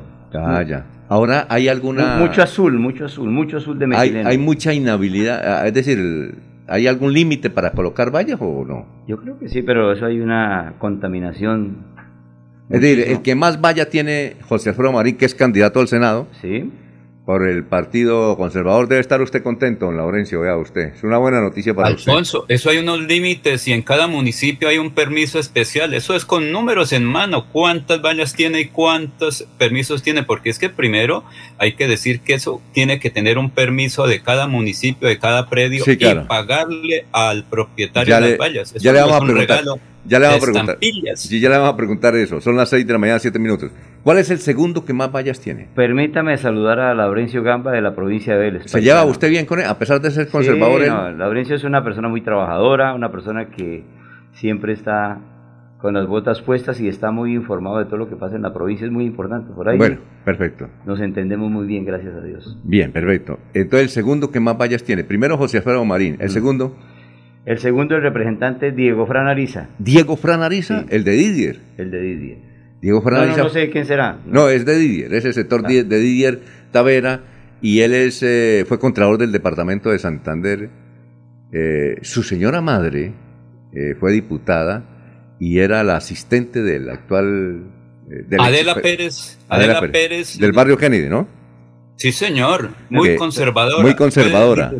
Y concejala de Bucaramanga Me- de Carmen Lucía me Acevedo me permite- en el Partido Y, y Conservador. siempre, y siempre trabajó con Alirio Villamizar, ¿qué iba a decir? Me permite expresar unas palabras y si me pregunta de la lista a la Cámara del Partido Liberal, No, ya, ya, es que no, es- va- vamos a tener tiempo. eh, eh, Ah, bueno. Por ahora no se preocupe. vamos a echar un picadito sobre Lo que pasa es que usted quiere ir a hacerle propaganda también a César, More- César Moreno y a Mario Castaño Montanil, yo sé. Sí. Listo. No, no, pero lo que yo le quiero decir es que el doctor Diego Fran Ariza, que fue Contralor de Santander, es conservador y cabeza la lista del Partido Liberal. Él no es un verdadero liberal. Bueno, perfecto. Uy, usted sí Eh, es liberal, ¿no? Bueno, yo soy liberal y me, siempre me he comportado bien. Nunca Bueno. me salió de mi partido desde que el doctor Horacio Serpa y Hugo Serrano me enseñaron a liderar esto. Pero quería decirle sobre eso porque hay una diferencia dentro, para que hablemos de la lista del Partido Liberal. No, ya, ya, más adelante, sí. Más adelante. Ahora, el tercero, entonces el primero que más vallas tiene es eh, Luis Alfredo Marín, el segundo, por ahora, por ahora, Por ahora.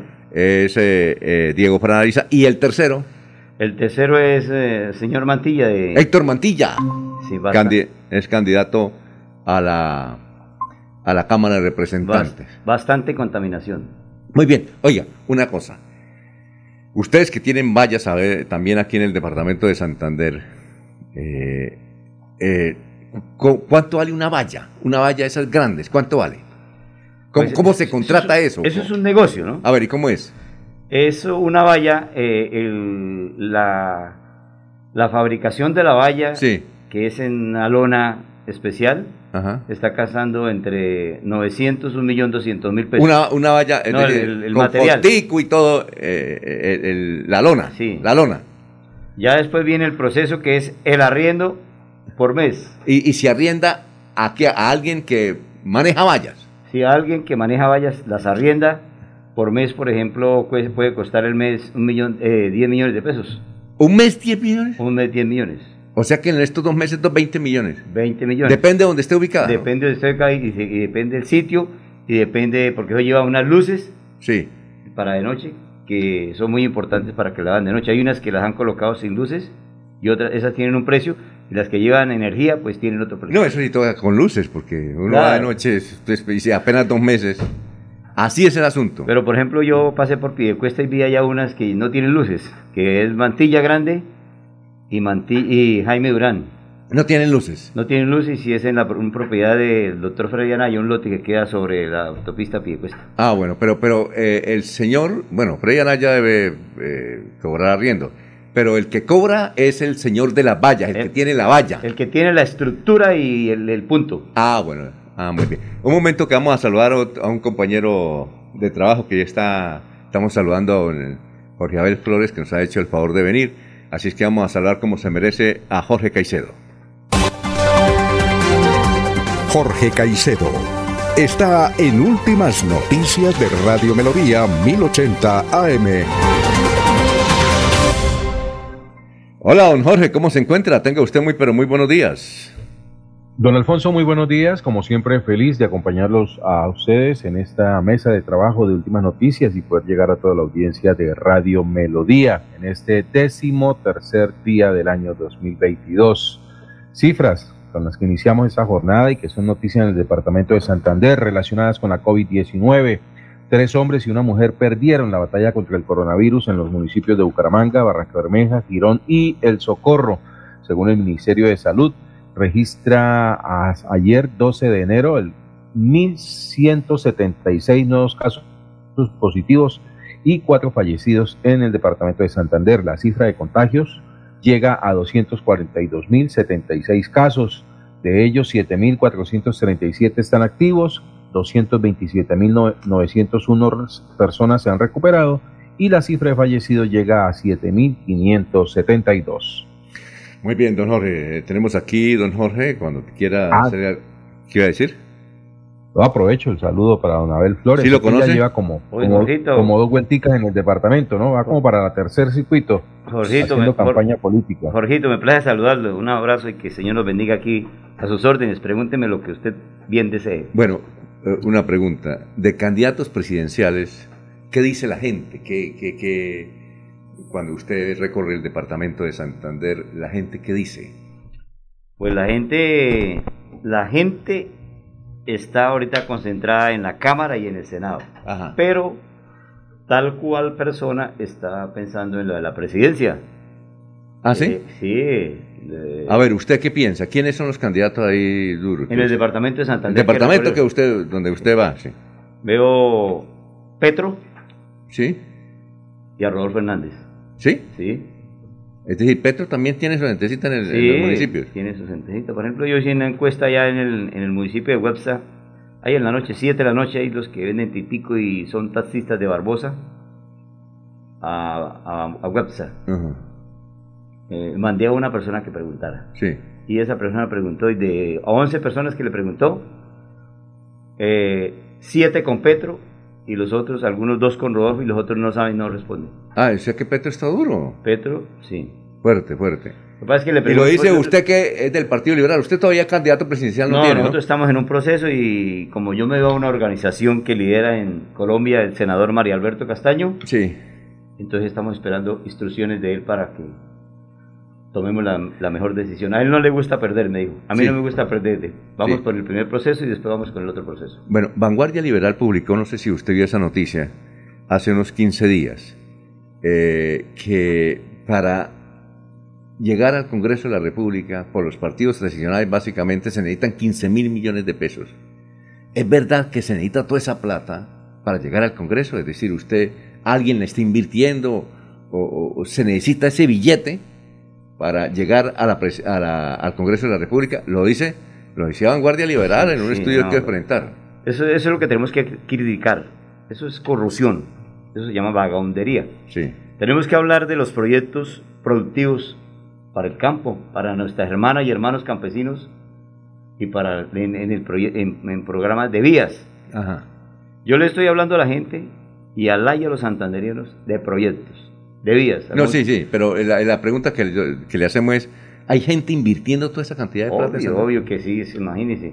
Usted va, No, usted- no, no de nombre porque nos meten en un lío acá, usted, pero, va, pero- usted va a la costa y allá es puro comercio.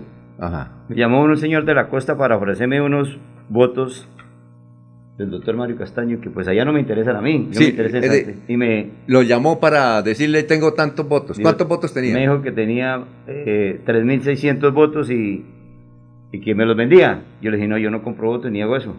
Muchas gracias. Y no le preguntó... Yo le dije, no, porque es que me dijeron, no, me, me hicieron- me dieron la conexión suya y, y quiero aquí en la costa, pues, ayudarle. Usted sabe cómo es aquí en la costa, si no lo saca uno, si no lo saca uno a votar, si no le gasta uno el almuerzo, si no tal. Y billete. La costa es puro billete. Y eso es- se llama vagamundería y corrupción. Y aquí, mí. y aquí en Santander hay gente invirtiendo mucho dinero. Yo creo que sí. Sí, usted, es decir, lo que usted vio en el recorrido. Pero imagínese, por, por lo menos las vallas, eso, eso cuesta muchísimo dinero. Mire, Alfonso, yo fui candidato a la asamblea. Un ejemplo. cambiar. Hace cuatro años. Hace dos años. Ah, Hace dos años que fueron las elecciones. ah sí, sí, hace la asamblea, sí. Hace dos años. Y un diputado de Santander colocó cantidad de vallas. Esos valen plata. Por ejemplo, una valla en la belleza, en la salida y en la entrada de la belleza. ¿Cuánto Sí. vale la estructura de una valla de esas? Y colocó cantidad en el departamento. Y fue secretario de Obras Públicas, gerente del área metropolitana, fue gerente del acueducto y allá está de diputado. Y yo la valla mía que hice, para no contaminar y para no gastar dinero, valía 6 mil pesitos. Una vallita pequeña y se le explica a la gente ese número. Usted sabe que en la, en la tarjeta no lleva foto ni lleva, no, lleva nombre. Bueno. Y le, le puedo contar anécdotas de plata. Deme, deme, Le voy un- a dar una. Deme, un- deme una anécdota de billete antes, Una- de, antes de ir a unos mensajes comerciales y otros informes. Una para- Y- y una usted- pa- una para que se quede sentado. Usted se puede quedar hasta las siete y media. que- Claro. Bueno, listo. Entonces, eh, para ir... eh, Le voy a la- le doy la, de la, la de la asamblea que estamos hablando. Sí, las una anécdota, pasadas. ¿cómo Yo tengo en Puerto Huiches bastantes amigos, hermanos de la iglesia, y me, me votaron en Puerto, en Puerto Huiches, saqué casi 200 votos. Una iglesia cristiana. Sí, muchas iglesias cristianas, porque Dios nos pone acá y yo también, mi familia toda es cristiana. Entonces yo trabajé mucho, hice algunas obras allá, allá hay un corregimiento que se llama Puente Sogamoso, tiene 11.000 habitantes, Ujú. no tiene puesto de salud, no tiene alcantarillado, no tiene agua potable, está totalmente abandonado porque la gente del kilómetro 8 hacia Barranca Bermeja no piensan en ese corregimiento y la gente para el lado del río. Sí. Entonces ya fui allá, me reuní, entonces bueno, pasaron las elecciones y un diputado me ganó a mí, colocó casi seis- 600 votos allá y dije, oye, ¿por qué colocó tantos votos este señor? Y él mismo me lo dijo. Digo, ahorita usted es un buen trabajador, todo. Digo, yo fui el sábado en la tarde y di a, di a 150 mil. Digo, eso Y actualmente es diputado. y actualmente diputado. Entonces, la gente, eh, eso se llama politiquería, no piensan en las obras, no piensan, y se quedaron las obras. A mí, yo me quemé a la asamblea. ¿Se, me cayó algún dedo? Miren, los tengo todos. Sí, claro. Pero se jodió la comunidad. Se jodió esta joda. Se jodió la comunidad porque teníamos proyectos productivos para el campo y teníamos placahuellas, vías, obras de arte. Y eso se queda. Y eso es lo que tenemos que combatir. La vagabundería y la politiquería de esa manera. Y él me ganó. Pero porque le compró la conciencia a la gente. Y ya fui y le dije a la gente. Y lo hemos llamado. Es que le dice, oiga, pero es que yo le pagué a usted. ¿Para qué me llama? Yo le pagué a usted. No me joda. Me dijo la gente y yo le metí una vaciada allá en una reunión que hace 15 días estuve. Ah, ya. Y están jodidos. Ah, bueno.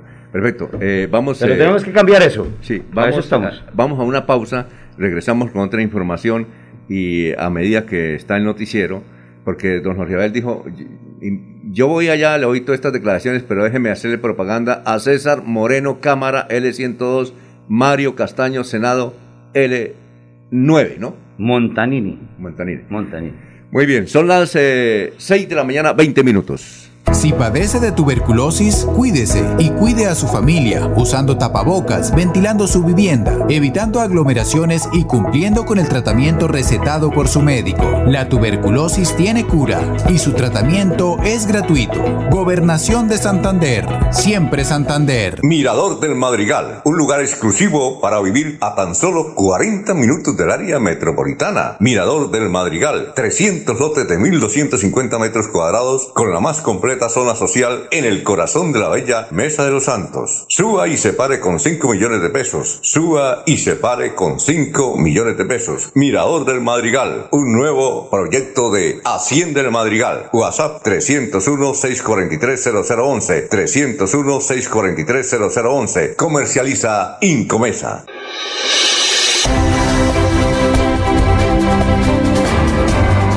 Información y análisis. Es el estilo de Últimas Noticias por Radio Melodía 1080 AM.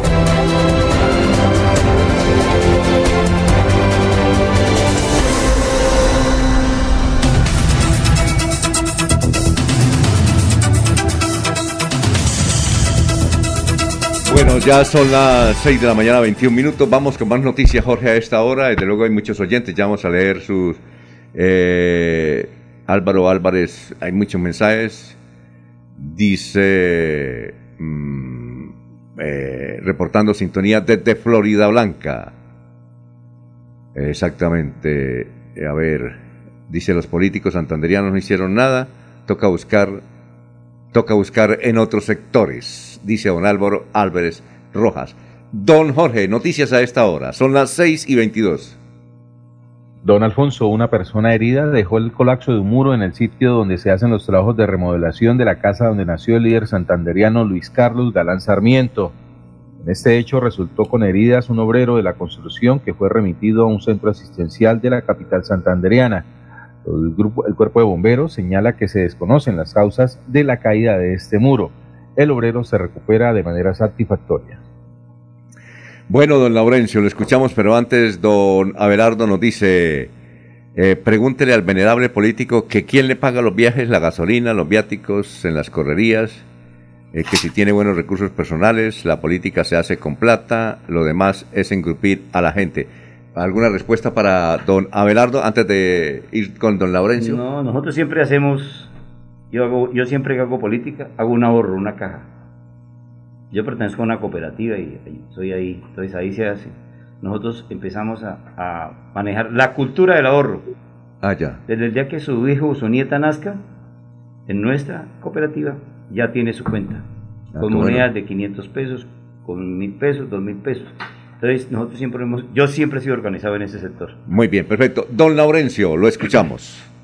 Alfonso, secretario de Infraestructura de Santander y las obras que se van a hacer en el departamento. Así la gente diga que no está haciendo nada el gobernador del departamento. Es quien ha gestionado los recursos a nivel nacional y por eso escuchemos al secretario de Infraestructura de Santander, la persona que es el orientador de las obras en Santander.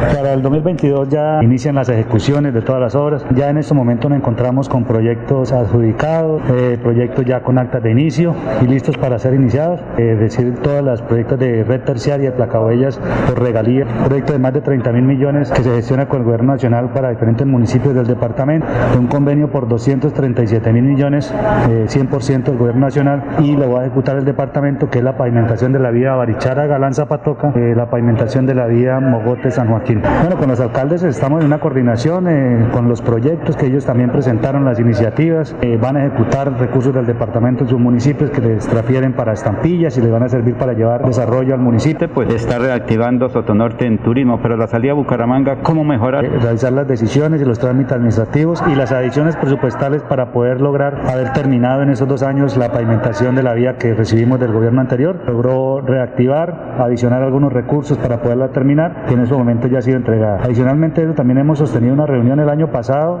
desde Carabineros hasta Matanza y Matanza a Suratá, el cual eh, estaremos esperando para hacer la mesa. Eh, en base a eso, es parte de la solución de estos estudios que serán entregados tanto por la comunidad de Sotonorte, que ya nos manifestaron están en fase 3, y ahí tienen la solución tanto geotécnicamente como estructuralmente de la, de la vía para poder iniciar la- las obras. Entonces muchas obras 2022 en Santander. Vamos sí poderla ejecutar de la mejor manera y sobre todo entregar eh, a final del 2023 las diferentes obras que están proyectadas.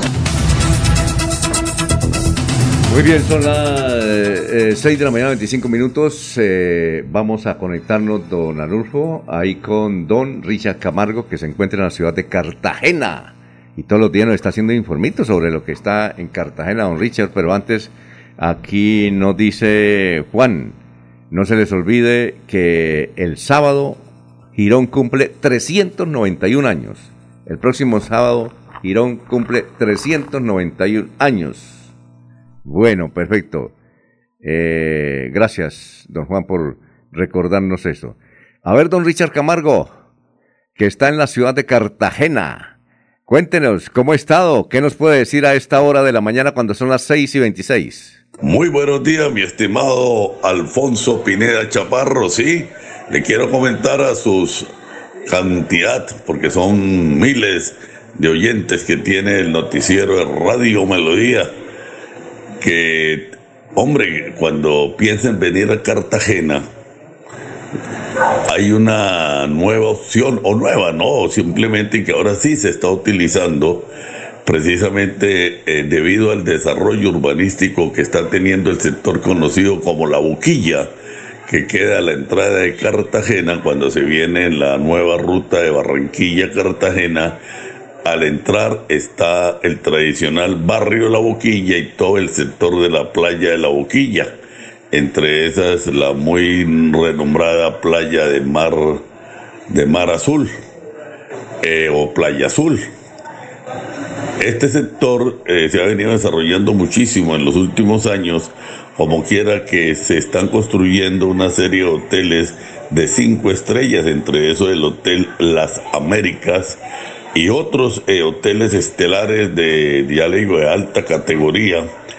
Entonces todo este sector ha venido teniendo un desarrollo muy importante y las playas están muy bien cuidadas, muy limpias y sobre todo muy protegidas porque permanentemente la autoridad, la Policía Nacional hace presencia en las motos, cuatrimotors, en ciclas y permanentemente la autoridad está para arriba y para abajo pendiente del turismo, de que el vendedor ambulante no fastidie al turista y esto es muy importante para la tranquilidad de la persona que viene a disfrutar del mar.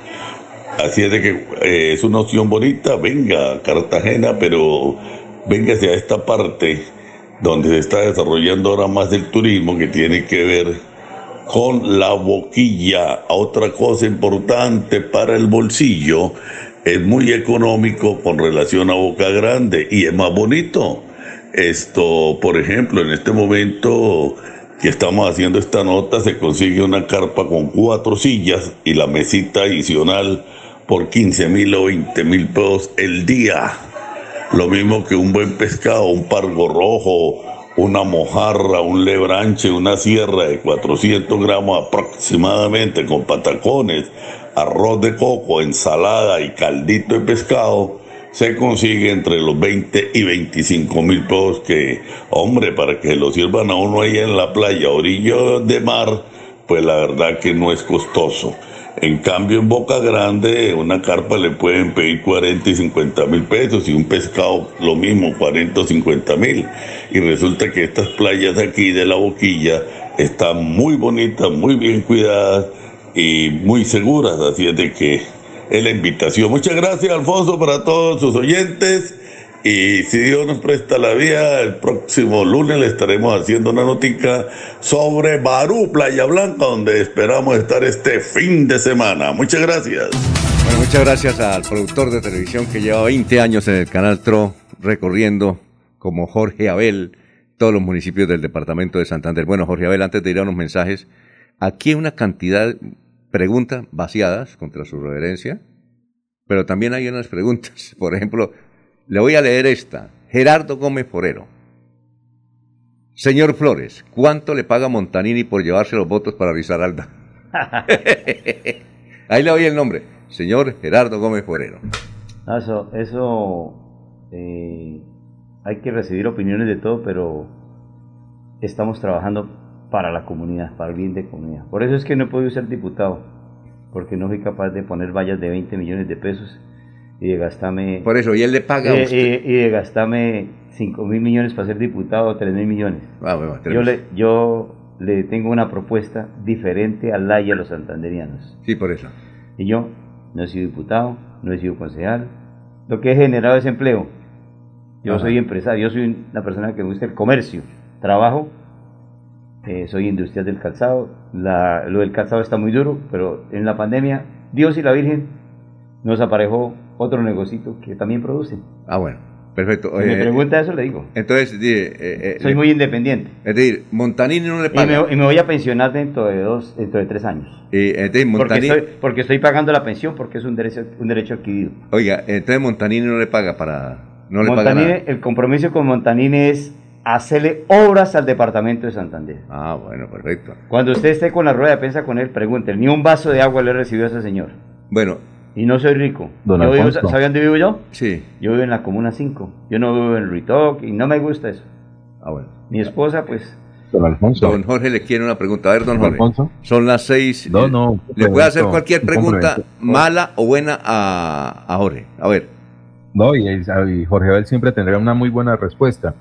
La consulta del oyente eh, debería de ser mejor es por qué líderes como Jorge Rafael Flores tienen que apoyar candidatos fuera de Santander. Buena pregunta. Esa sí sería la, la consulta a hacer. Ah, bueno, pero no entonces... porque, Ah, bueno. ¿sí? ¿Por qué líderes como Jorge Abel Flores, ¿sí? amantes de la tierra, conocedores de la región, deben acudir, deben dirigir su apoyo a políticos de otras regiones del país? Excelente pregunta, pero Jorge Abel, vamos Simple. a... No, los, o sea, simple, vamos- los de aquí no hacen nada. Venga, venga. Alfonso. eh, le- eh, es que tenemos que ir a unos mensajes. A ver, eh, Laurencio, y regresamos con Eh. Jorge, usted me decía recientemente en una conversación público-privada que eran 10 mil votos los que se van a buscar para su aspiración de su candidato al Senado. Ya dije, le apuesto un millón de pesos que no llegan allá porque eso está muy difícil de hacer política. ¿Qué se encuentra en la provincia cuando usted la visita, cuando está allá con la gente?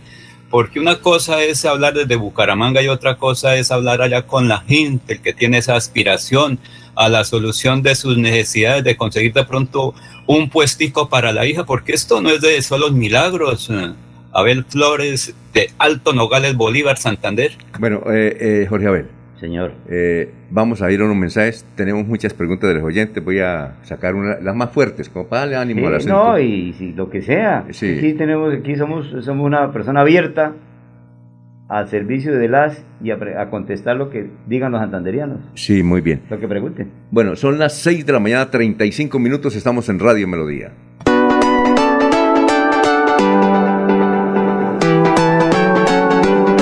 Melodía, Melodía, Radio Sin Fronteras. Escúchenos en cualquier lugar del mundo. Melodíaenlínea.com es nuestra página web. Melodíaenlínea.com, señal para todo el mundo. Señal para todo el mundo. Radio sin límites, Radio sin fronteras. Radio Melodía, la que manda en sintonía.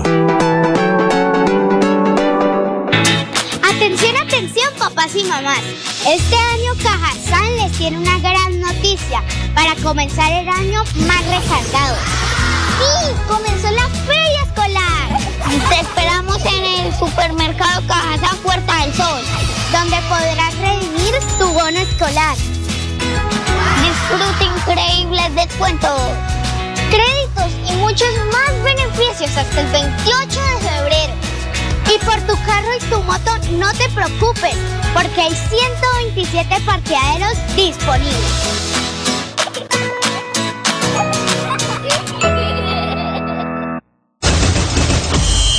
Regresan las emociones al templo sagrado del fútbol santandereano.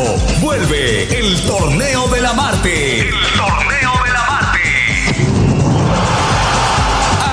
Acompáñanos del 14 de diciembre al 23 de enero a disfrutar de la 39 edición de la tradicional fiesta futbolera de fin de año de nuestra región. Torneo de la Marte. Torneo de la Marte. Emblema del fútbol de Santander. Los esperamos. Invita Liga Santandereana de Fútbol en Comesa.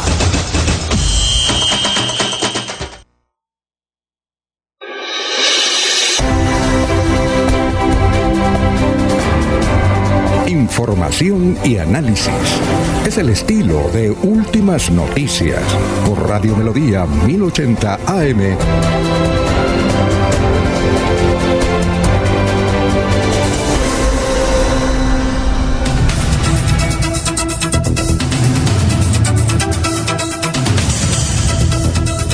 Bueno, Jorge, vamos con noticias. eh, a esta hora estamos en Radio Melodía, son las 6 de la mañana, 36 minutos. Don Jorge, bueno, mientras eh, don Jorge prepara el tinto, él hace un café extraordinario. Creo que es café San José, me, me parece, pero es muy bueno, muy bueno, ¿no? Don Jorge, eh, creo que es café San José. A propósito, Se le cayó el satélite, Alfonso. Sí, la antes- estación terrena. A propósito, Jorge, Jorge Abel, usted me mencionó un- u- u- una fruta. ¿Qué es la, ¿Cuál es la fruta que me mencionó que hay en el departamento de Santa Yo no la conocía, no sé si Laurencio la conoce o Jorge la conoce. A ver, ¿cuál ¿Sabes? es? Esa, esa fruta se ve en, en la provincia de Vélez. ¿Cómo se llama? Y en García Rodríguez. ¿Cómo Gulu- la gulupa. ¿Cómo? La gulupa. ¿Gulupa? Sí. ¿Eso qué es gulupa? Es una, una, una fruta parecida a la, de- a la maracuyá, pero tiene... ¿Gulupa? mucha- sí, esa la exportan para Estados Unidos. ¿En Tenemos que, tenemos que trabajar sobre eso. Pero gulupa, gulupa eh, ¿cómo, que- cómo es? ¿Es parecida a la maracuyá entonces? Oiga, es que los políticos ni conocen, yo creo que es que, que la- la- la- a la- a la- los políticos no le enseñan ni a sus hijos, piensan que es que la nevera da leche. Sí. Usted va a la nevera ya en su casa y le dice a la nieta, eso da leche. No, eso tiene un proceso, eso tiene un... pro- Por eso, pero la gulupa es una fruta nueva. La gulupa es un, una- un producto que se está desarrollando en el municipio de La Belleza y la co- encontré también en un municipio de García Rovira. Oiga, ¿usted conocía, Jorge, la gulupa? Sí, señor, sí he escuchado hablar de ella en, en varias correrías que he hecho por el sur de Santander. Se habla como un buen complemento alimenticio. Ah, don, don Laurencio, ¿también allá en la tierra o no? Sí, señor. Cuando fuimos con el entonces gobernador Hugo Elioro Aguilar Naranjo al sur de Santander, allá nos ofrecieron que eran unos campesinos que iniciaban, eso hace veintitantos años ya, que lo que pasa es que no ha recibido el respaldo, el apoyo, porque ese es un producto para exportar, como el bananillo, que es el banano pequeñito que se exporta y se produce ahí en la provincia Bueno. de Vélez, o la mora, que ese es otro de los Sí, elementos claro. indispensables. Otros Allá- productos allá del sur de Santander. Sí, Jorge. Sí, don Alfonso, no, hace unos minutos me pidió el paso para dar un poco de información. Y Ah, ahorita, sí. Ya, ya, ya, ya vamos a terminar, ya vamos a terminar para, para, para que nos diga. La gulupa es un producto, ¿cuánto, eso, cuánto vale la libra? o ¿Cuánto, Tenemos, oye Alfonso, tenemos que trabajar sobre eso. la gulupa, sobre- ¿cuánto vale la libra? Sobre de verdad que la Secretaría de Agricultura y el Ministerio de Agricultura haga, pre- haga presencia allá. Sí, bueno. ¿Para qué sirve la gulupa? Bueno, ¿para qué sirve la gulupa? pero toca, eh, la, exportan y aquí nosotros botamos la cáscara. Y en Estados Unidos es mejor la cáscara que el fruto que lleva por dentro. Porque de ahí salen eh, mm, eh, medicina naturista para los laboratorios en ¿Y para Estados qué, Unidos. para qué tipo de enfermedades Eh, sirve? eh, por ejemplo, me dicen que el bingo biloba Sí. le- lleva un complemento de la cáscara de la gulupa. Ah, ya. El bingo biloba, que es un una oxígeno para el, un, oxígeno, no, un oxígeno para el cerebro. Sí. Entonces, tenemos que trabajar sobre eso y, la- y las hermanas, nuestras hermanas y nuestros vecinos nos han hablado de eso. Y, eso. y a eso es que le estamos apuntando con el senador Mario Castaño Bueno, y, y con el ingeniero César. ¿Y cuánto se demora en el cultivo de la, de la grupa o eso cómo es? Eso se demora siete meses, Sí. pero también empieza a producir muchísimo, porque primero da un, un, eh, un cultivo, después el segundo, el tercero, el cuarto. ¿Y en qué tierra? ¿En caliente, fría o cómo? Se da en la belleza, ¿En frío? en la, eh, sí, parte fría cálida, y Sí. en, el, en el municipio de Florida, en Santander. También es... eh, Y en eh, otro municipio de García Rovira. Bien, perfecto. Esa grupa la, la están exportando y hay gente que vive de eso. Sí, eh, eh, eso lo trajo un americano aquí a, la- a- a Colombia. Ajá. Y les dijo que no que cómo iban a votar la estaban votando lo, lo mejor que era la cáscara. La cáscara, exacto. sí como cuando ustedes es, es la, el la familiar de la maracuyá. ¿Y eso se hace jugo pero eso- qué? pero- sí pero es una, una, una, una pepa color roja. Ajá. y la maracuyá es una pepa eh, una amarilla. Pero entonces esa es un, un producto especial tipo exportación que lo llevan para Estados Unidos. Pero necesitamos arreglar las vías me dijeron los campesinos de la belleza. Don Jorge ayuden a arreglar las vías porque nosotros necesitamos sacar los productos a las cabeceras municipales y a eso es que le estamos apuntando con el, por eso me fui con el doctor Mario Alberto Castaño para que ayude a jalonar recursos para el departamento de Santander y por eso llevamos en la lista a un ingeniero porque estamos muy mal en las vías de Santander. Sí, Eso eh, es importante. Muy bien, más Bueno. adelante le responde a Jorge la pregunta de que por qué está apoyando a un extranjero, entre Sí. comillas. Y a no Laurencio, que son dos y- preguntas, anótelas ahí. Ah, y, y a la de Laurencio. A ver, Jorge, lo escuchamos. Don Alfonso, otro, otro nombre con el cual se le conoce a la gulupa es el de la fruta de la pasión de Cristo. ¿Ah, sí? Sí. Ah, ya. Sí, señores. Su nombre científico es Passiflora edulis edulis y es un fenorogama del género de la Passiflora, conocida en Colombia bajo los nombres de culupa, chulupa o curuba redonda. En otros países también se le llama parcha, maracuyá púrpura o púrpuro maracujá. En México se conoce con el nombre de Passiflorine. Es nombre, lo- lo- las propiedades o algunos de los nombres con los cuales se conoce la gulupa. Su origen se remonta hacia la región de la Amazonía, eh, tiene una fuerte fuerte presencia en Brasil y se dice que llegó pues a la zona andina colombiana a través de, de, cultivos que, que, entraron por la Amazonía colombiana y se fueron extendiendo por el país. Es una fruta, se puede decir que es eh, un poco ácido el sabor, pero es mucho más dulce que el sabor de la maracuyá. Dice, en Suratá, dice el comandante de bomberos de Suratá, William Niño, que nos escucha a esta hora, dice, aquí en Suratá se da la gurupa, tipo exportación, Donabel, fruta de la pasión de Cristo. Gurupa. Ah, bueno. Gurupa. Gurupa. Bueno, Jorge, noticias. Noticias en Alfonso están relacionadas con el Centro de Geología Geológico Colombiano, quien informó que se presentaron dos, dos sismos durante la madrugada de este jueves en el, en, el municipio de Los Santos Santander. El primero fue de 3,5 y el segundo de 3,4, eh, según eh, la, intensidad, la intensidad de los mismos, ambos con profundidad de 145 kilómetros. El primero de ellos se dio sobre la 1 y 23 minutos de la madrugada y el segundo hace pocos minutos, a las 6 y 10 de la mañana. No, no lo sentimos aquí en el... Aquí en Bucaramanga no se sintió porque estamos en un, piso séptimo y no lo, no, lo, no lo sentimos. Muy bien, don Laurencio, lo escuchamos, son las 6 y 43. Alfonso, es que hay que ir directo a los campesinos. ¿Por qué se ha incrementado el costo de los productos de la canasta? Alimentos caros, incremento del precio del abono y falta de apoyo a los agricultores. Porque todos decimos que estamos trabajando, pero cuando vamos a la tienda compramos ese el pan francés, la papa de origen ecuatoriana, que sea bonita, pero no, no apoyamos a los campesinos, pero que sean campesinos. Mire, aquí está este informe. Robinson Aguilar Ollera. Necesitamos que este año los precios de, los, de las materias primas que se utilizan en el campo se estabilicen los precios, porque han subido un 150%. Uno viene a la plaza y si le sube 100 pesos a la libra, la gente dice que uno les, está dando muy duro. Pues las vías ah, se han arreglado, pero con las lluvias que hicieron ahorita a finales de diciembre se volvieron y se embarataron. Más periódicas los arreglos de las vías. pues sí, el agua sí ha sido siempre un problema. No se ha aprendido a manejarla. No hay estabilización de precios. Por ejemplo, hoy está de la guayaba pera, está en un costo de la central de abastos de canasta de primera, 50 libras a 12 mil, 10 mil, donde se encuentra una libra de guayaba a 200 pesos y a nosotros así nos la están pagando y, no la quieren tampoco recibir porque hay, hay exceso de cosecha. Nosotros generosamente, como decimos, nosotros aquí no damos puntos y entonces nosotros escribimos a la gente que bueno, que nos apoya, nosotros los campesinos estamos en el mercadillo de los sueños, queremos que vengan nos compren directamente, estamos trayendo nuestros productos cada 8 días, el día domingo de 6 de la mañana a 1 de la tarde. Muy amable profesor aquí en Radio Melodía. No, gracias a usted. Una feliz semana y feliz a todos los oyentes. Aprovecha, Juliet García, nos bajen el abono y, nos arreglen las vías. ¿Cuánto vale sacar ahorita un bulto de yuca hasta la, a Bucaramanga? 15 mil a 20 mil pesos. ¿Sirve producir en el...? Sí y no. La ventaja es que nosotros podemos dar precios económicos, pero la desventaja es que hay mucho, la subida mucho de abonos, la comida está muy cara. Muy bien, son las 6 eh, de la mañana, 45 minutos. Antes de ir a unos mensajes, Manuel José Mejía Reyes dice: Mire qué hizo el hijo de Horacio Serpa Uribe, al cual usted lo ayudó y ayudaba a Horacio Serpa Uribe. Dice Horacio Serpa Uribe, eh, José, hijo, salió por el perfume de su papá. y en esta contienda declinó. Gustavo Pinilla dice, un cordial saludo para Abelito. ¿Cómo asegurar, Abelito, que Montanini no le mama gallo a Santander con las obras como han hecho otros políticos? Eh, Jairo Gómez Muñoz, aquí en Betulia también hay gulupa.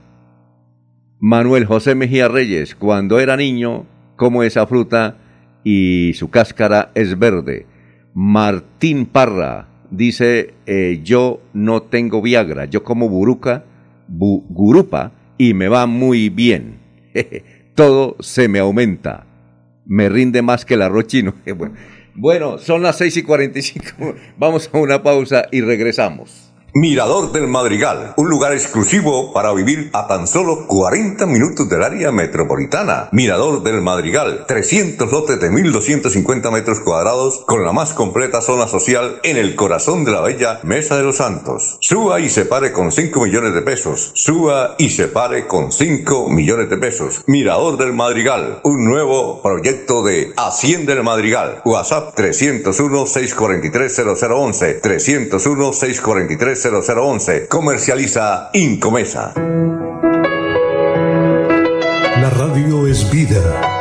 La radio es optimismo y esperanza. La radio fue primero. La radio fue ayer, es hoy y será mañana. La radio, tu compañía de siempre. Somos la radio, somos la radio. Y hoy como siempre, entramos en tu casa porque somos parte de tu familia en esta lucha por la vida. Con Radio Melodía y últimas noticias, quédate en casa.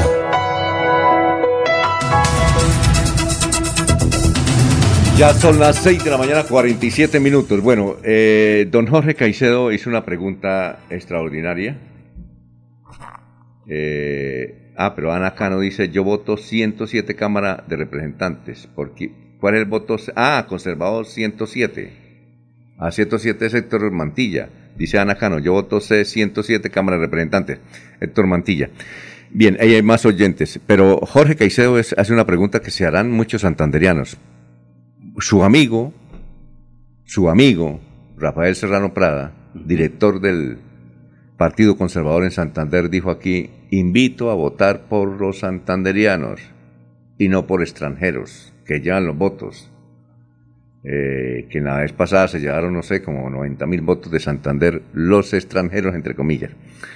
¿Por qué, como dice Jorge, votar por un eh, caldense y no por un santanderiano al Senado, don Jorge Abel? Pues me, me voy a referir a mi partido, el Partido Liberal. Sí. Porque yo le voté a algunos senadores de Santander y a un parlamentario la vez pasada, pero a hoy ni los he vuelto a ver, ni tampoco eh, me han, yo los, los estuve llamando en la pandemia para que ayudemos, para hacer algo, alguna actividad, porque estábamos en una crisis, pero ellos se escondieron y entonces yo tomé la decisión y a mí no me no yo no busqué al senador Mario, Mario Alberto Castaño él me buscó a mí y el que quiera saber más del trabajo parlamentario del senador Mario Alberto Castaño usted se mete senador Mario Alberto al Face y mira la ejecutora parlamentaria que él ha hecho en el país su hoja de vida su la parte social la parte humana es una gran persona. Cuando usted lo vaya a entrevistar aquí, le vamos a preguntar de todo. Y que se comprometa aquí en Santander. Ya yo estuve con él en Barranca Bermeja, estuve en algunos, en algunos municipios en diciembre, pero él va a venir a quedarse aquí siquiera cuatro o cinco días. Quiere juntarse de pueblo. Me dijo, lléveme a la casa de mercado, que quiero que me gaste el desayuno usted en la casa de mercado de Bucaramanga. Y allá vamos a estar en la casa de mercado. Con la ayuda de Dios, estamos eh, organizando esas, esas cosas. Pero ¿por qué yo hice eso, Alfonso? Eso tiene una, una respuesta muy... Usted sabe que los senadores de Santander, por el cual yo voté, respeto, aprecio al senador Jaime Durán Barrera, yo le ayudé a él. Pero él no, los parlamentarios no han cumplido para el objetivo para los que fueron elegidos. Hemos visto en Santander muchos escándalos. Por ahí yo vi un video en CMI del senador Jaime, Jaime Durán Barrera, no lo digo yo, ni lo dice Alfonso Pineda, ni lo dice Radio Melodía, lo dice CMI, de escándalos.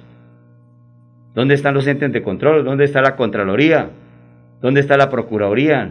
Pedimos, Jorge Abel, con mucha humildad, la base aquí, aquí en el Partido Liberal, pedimos una veeduría nacional de la Contraloría y la Procuraduría Nacional. Y se lo digo aquí, porque yo hablo de frente a los santanderianos. No podemos irnos a la Contraloría Departamental, el doctor Feganay, al que admiro y respeto, pero la pasa con el doctor Jaime Durán y con los políticos en los clubes, en francachuelas. Eso va a ser, eso va a ser veeduría. Obras. Yo he hecho veeduría acá, el señor alcalde de Bucaramanga, en la rendición de cuentas. Señor alcalde, aquí donde yo vivo, en la Comuna 5, en la Camacho Carreño, la, la, la, la tumbó Rodolfo Hernández en su gobierno. Seis años, una obra de casi 12 mil, 15 mil millones abandonada. ¿Cuál, cuál obra? Tren- eh, la Camacho Carreño aquí en la Ah, carrera novena, sí, sí. a una cuadra de la gobernación. Sí. Yo vivo ahí en esa comuna. Sí. Todos los días paso y veo ese elefante blanco. Ya le- tiene árboles, ahora nos toca pasar un permiso a la corporación para tumbar un árbol de 5 pisos, de 5 metros que tiene, porque dejaron abandonado eso. Los estudiantes que estaban ahí no volvieron, porque ¿cómo? Y esa obra, entonces, le dije, señor alcalde, señor doctor Juan Carlos Cárdenas, ayúdenos. Y eh, él comedidamente tomó nota y hoy los ingenieros Arrancó, volvió a arrancar la obra. Ah, ya volvió a arrancar. Eso Pero nos tocó, nos tocó martillarle. Sí. Usted no me dio la oportunidad acá, pero en otros medios de comunicación me dieron la oportunidad y yo hice la veeduría y la denuncia pública y el señor alcalde se puso las pilas y en estos momentos están construyendo... Ah, ya. Eso no es para mí, eso lo tienen que hacer los senadores, Sí. los representantes que elegimos, pero ellos no.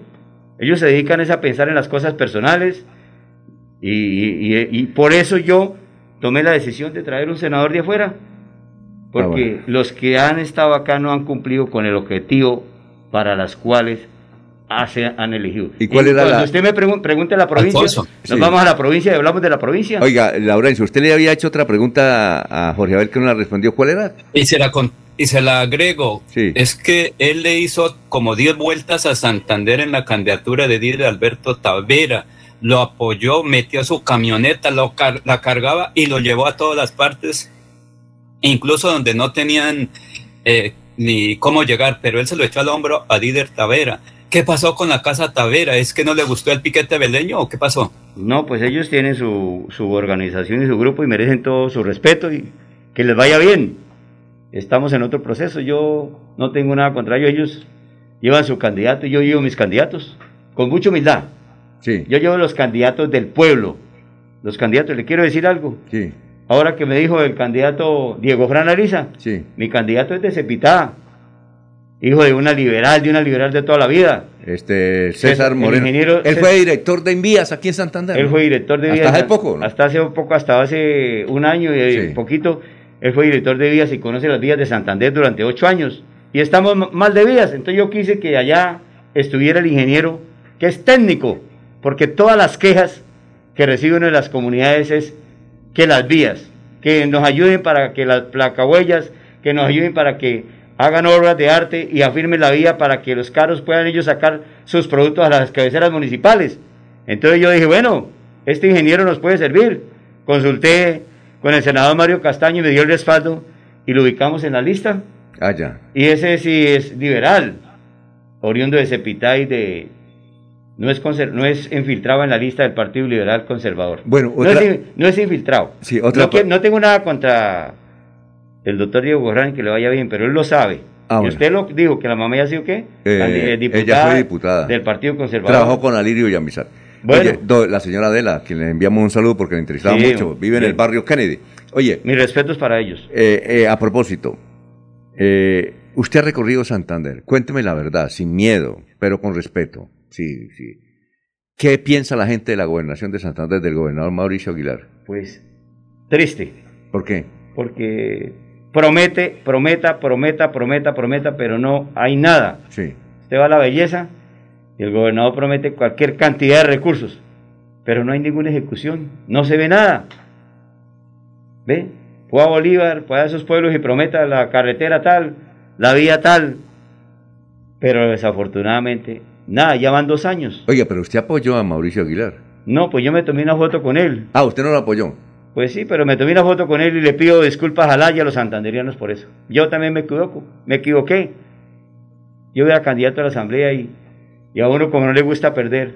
Entonces yo vi- que él iba a ganar y fui y me tomé una foto con él. Pero le, hágame un favor, santanderianos, discúlpenme, me he equivocado. Hágame las críticas. No, O sea, el peor error que he cometido en política lo cometí parándome al lado de Mauricio Aguilar. Bueno, una y cosa. eso se lo debo, ¿sabe a quién? A, entre comillas, a la rosca de Jaime Durán, Miguel Aren, ellos que también me, me empujaron para que me fuera para allá. Oye, una cosa. Y Caí en la trampa. Eh, y Caí en la trampa. Y no, y no será que en esta oportunidad usted dentro de cuatro años dice, me equivoqué con el doctor César Moreno y Mario Castaño. No, es que usted sabe, desafortunadamente, no tengo nada contra esa familia y que Dios los ayude para que salgan de sus problemas. Ah, bueno. Pero la familia Aguilar está muy cuestionada, Alfonso.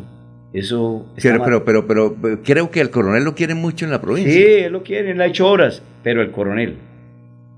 Pero el coronel, no, Ah, sí. no sus hijos. Ah, pero sí, sí, sí. Hombre, Todavía está esa, esa, por decirlo, y si me, y me- se me permite el término, esa querencia por la por el coronel Aguilar en, la, Sí, en la provincia. Por, por él sí. Pero Alfonso, venga, le digo una, gaticos. venga, le digo una cosa. Disculpe la Venecia, póngale que una cosa. Tal será esa familia, la, la guerra entre ellos allá, que pusieron un candidato a la gobernación eh, uno un hermano y el papá, y el otro puso otro candidato a la gobernación y perdieron la gobernación cuando Didier. Ah, ya. Ellos, ellos nunca, y así están ahora.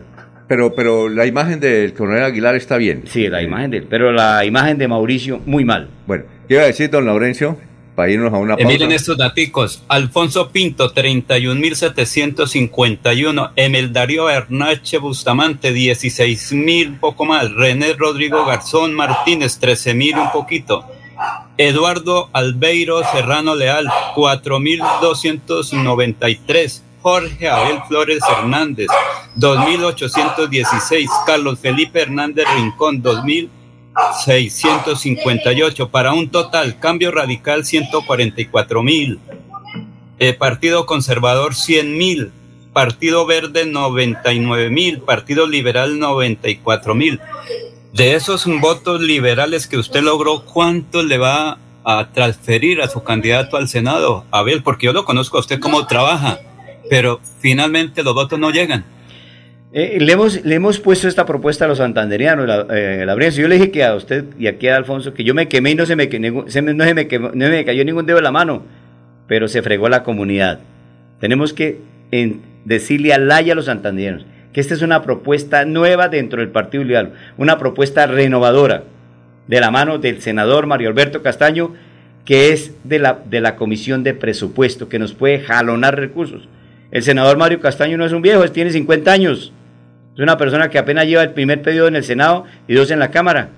Una persona, y el ingeniero César que conoce de vías, podemos trabajar, y, y esa es la idea de los santanderianos. Yo coloqué unos votos, pero todo lo hice con las uñas, yo no, no invertí recursos, Lo- las tarjeticas, y ya. Y fui, y, y me preguntó el senador, Jorge Abel, muéstreme su- sus capitanes de debate. Yo le dije, pero ¿cómo? Dijo, muéstreme el listado de los capitanes de debate suyos. Yo le dije, pero es fácil, senador. Dos. María Antonia y Jorge Abel, la esposa y él. Ah, sí. No hay más. ¿Y qué le dijo él? Eh, le dijo de risa, oiga, pero ¿verdad que usted? Le dije, no, pues es la verdad. La verdad, yo todo lo, lo hago con amigos. Gracias a los amigos que Oiga, ahora me yo- dieron la oportunidad de estar sentado acá contándole a ellos. Ellos, Oiga. ellos votaron a conciencia y votaron por mí. Oiga, oh. Y me hicieron la guerra. Yo tenía varios y había uno dentro de la misma lista que cargaba un carro tanque Sí. y era échele gasolina a la moto de los líderes Sí. y yo cometí el error que Labrencio me, me corrigió y él tenía la razón. Y hoy le doy la razón a él. ¿Por qué? Me decía Jorge, no publique los líderes suyos en el Face porque se los voltean. Oiga, y me salió al pie de la letra. No se los voltean, me los compraron algunos. Oiga, ¿Ves? oiga, Son errores y gracias a Laurencio, pero ahora no se publican reuniones ni nada ahí en el Face. Oiga, Jorge, ¿usted ha estado en una campaña política últimamente? Es decir, la, en la parte interna de una campaña política. Jorge. ¿Aló? No, es que le iba a preguntar a Sí, Jorge. señor, señor. Pero Jorge Caicedo, es que eso. mira, Alfonso, Ah, no, es Jorge, que a ver, sí. O- oiga, Jorge, Me- me usted ha estado... preguntas que voy a responder. Sí, Sí, Jorge- señor, señor Jorge Caicedo, ¿usted ha estado en una campaña política últimamente? ¿Cómo es la estructura interna? ¿O no? Mm, sí, sí. en es que, hay, eh. eh, es que hay una cosa que a mí me parece novedosa, la he escuchado desde hace como ocho o cuatro años, es que ahora tienen oradores. Es decir, uno habla con una Sí, campaña, no, escuela de formación. es- pero esos oradores son quienes, o que hablan mucho aquí en Santander, no sé si en el resto del país, pero aquí en Santander, no, es que yo estuve orador y es que me toca reunirme con los oradores. ¿Qué hacen los oradores?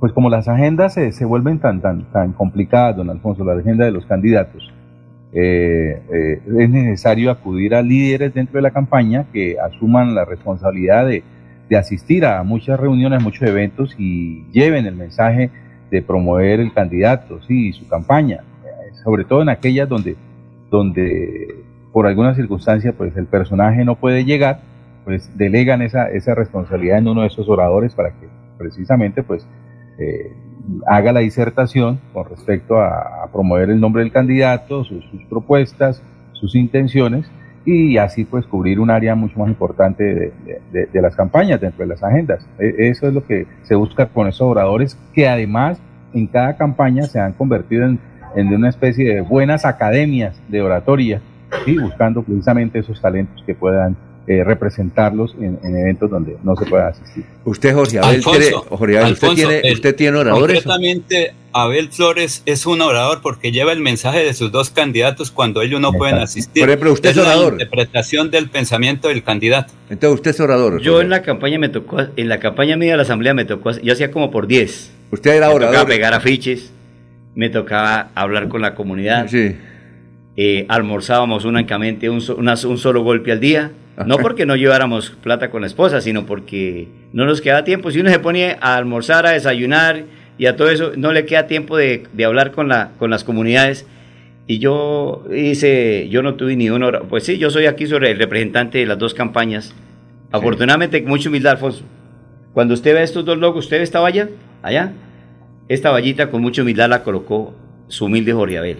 A contra, de ¿En los- dónde? ¿En dónde? a contra de la rosca del Partido Unidad de ¿En Santander. dónde? ¿En dónde? ¿En dónde? En Santander, que se llama No, César. No, pero la valla, ¿dónde la tiene? No, nosotros tenemos aquí dos vallas, tres vallas, cuatro vallas y dos en Barranca Bermeja y una en, en, en- en Málaga. Bueno, vamos a hacer una pausa, son las 7 de la mañana, dos minutos, hay muchos comentarios. Freddy Garzón, del denunciante de Bucaramanga, gracias por la sintonía. Gustavo Pinilla, el gobernador Mauricio Aguilar fue a Betulia, prometió pavimentar la vía Zapatoca y no declinó y no destinó ni un peso en los proyectos viales de ese municipio. Eh, Pedro Gómez eh, Veor de Piedecuesta, los golpes de pecho le hacen daño al corazón, don Jorge. Son las, las 7, 5 minutos. La bella capital de Santander. Transmite Radio Melodía, Estación Colombiana, HJMH, 1080 kilociclos, 10.000 vatios de potencia en antena, para todo el oriente colombiano. Cadena Melodía, la radio líder de Colombia.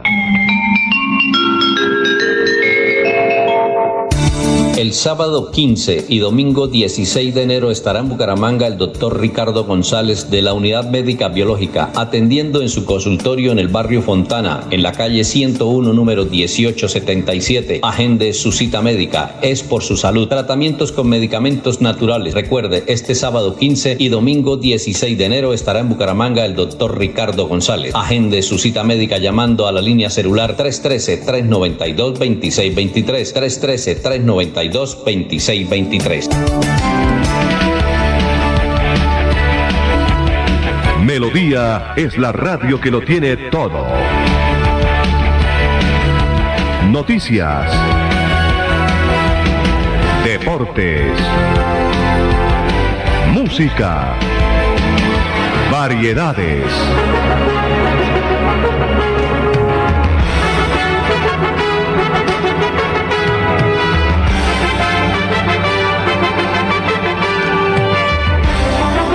Melodía La Grande.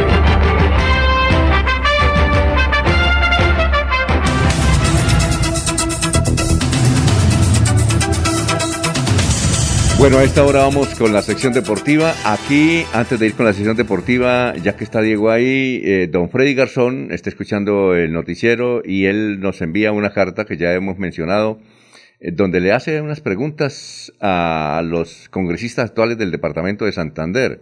Dice, de acuerdo a su función legislativa, ¿cuál ley elaboró, reformó o derogó?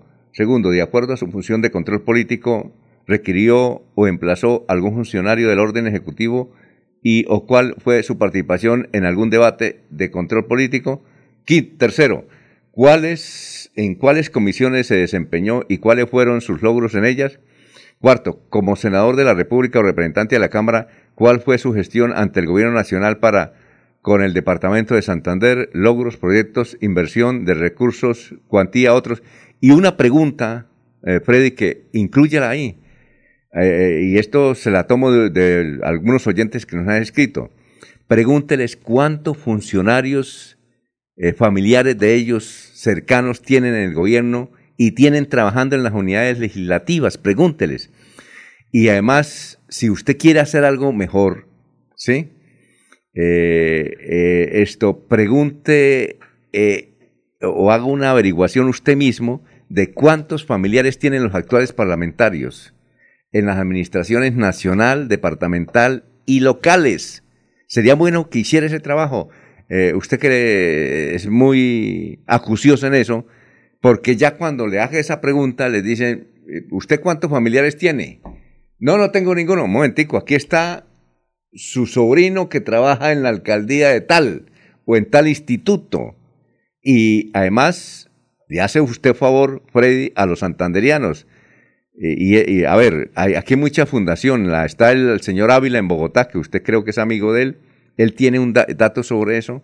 Hay una periodista, lluvia, ¿cómo es Jorge? Que se llama Lluvianeau, una que trabajó en Caracol. ¿Recuerda usted, Jorge? ¿Cómo es? Eh, Llubinao. Ah, sí, gracias. Diego, que está ahí ya listo. Llubinao. Esa, ella conoce los datos sobre los, los familiares de los congresistas santandereanos. Aquí congresistas, por ejemplo, que tienen a los hijos en, en, alcaldía, en unas alcaldías del área metropolitana, de la gobernación y a nivel nacional. Sería muy bueno buscar eso, Freddy, y verá que hace un buen documento. Es una, una sugerencia. Pero antes, eh, un momentico, nos vamos con la sesión deportiva, ya que está Diego ahí desde Orlando, Estados Unidos. A tus pies, Deportivos Carvajal. En ropa deportiva y calzado tenemos las mejores marcas del mundo. Deportivos Carvajal, las tiendas deportivas número uno de Bucaramanga, presentan a Diego Galvis desde Orlando, Florida, con sus deportes, actualidad noticiosa y curiosidades del mundo. Bueno, gran Diego, 7, 8 de la mañana aquí en Colombia. ¿Cómo se encuentra usted? Alfonso, muy bien, todo muy bien, gracias a Dios. ¿Y ustedes? No, bien. Extraordinariamente bien. Ah, bueno, bueno, me alegra mucho, Alfonso. Le quiero recordar en este momento la hora en Melbourne, Australia. Son las 11 de la noche y 8 minutos. Le hablo de Melbourne porque la primera em, tormenta de este año en el mundo del deporte se está dando en Australia. Novak Djokovic, el número uno del mundo, apareció hoy en el cuadro de clasificados para disputar el abierto de Australia. Recordemos que el tenis mundial tiene cuatro majors. Tiene Australian Open, que es el primero que se juega en el año. El segundo es eh, Roland Garros, que es el que se juega en Francia, en París, sobre polvo de ladrillo. El tercero es el torneo de Wimbledon en Inglaterra. Y el cuarto es el US Open, que se juega en Nueva York. El primero del año, como le decía, es el Australian Open. Novak Djokovic, el serbio, es el número uno del mundo. Puede batir el récord de mayor cantidad de majors ganado si gana el Australian Open. Australia, el torneo como tal, quiere ser partícipe de ese hecho histórico y le permiten jugar a Novak Djokovic no tendría ningún problema, porque el número uno del mundo no tiene ningún problema en llegar a un torneo.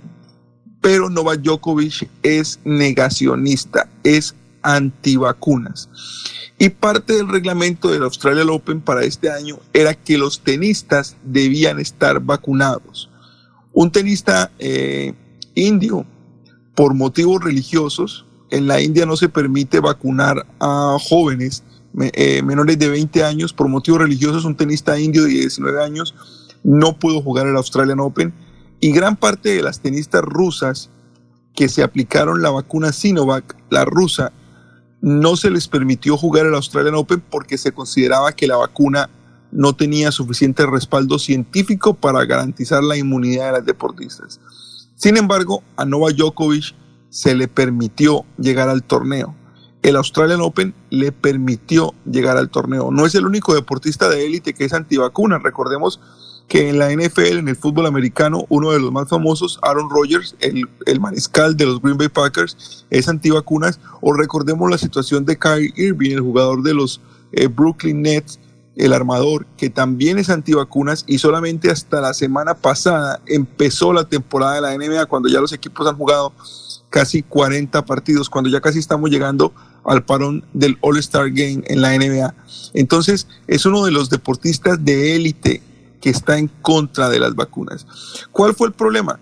Que el gobierno australiano decidió que no se iba a dejar eh, pasar por alto su determinación de que la gente que va al país debe estar vacunada. Novak Djokovic intentó justificar eh, el no estar vacunado usando una excepción médica él argumentó que había tenido COVID en los últimos seis meses y que por esa razón no tenía que eh, estar vacunado para poder jugar.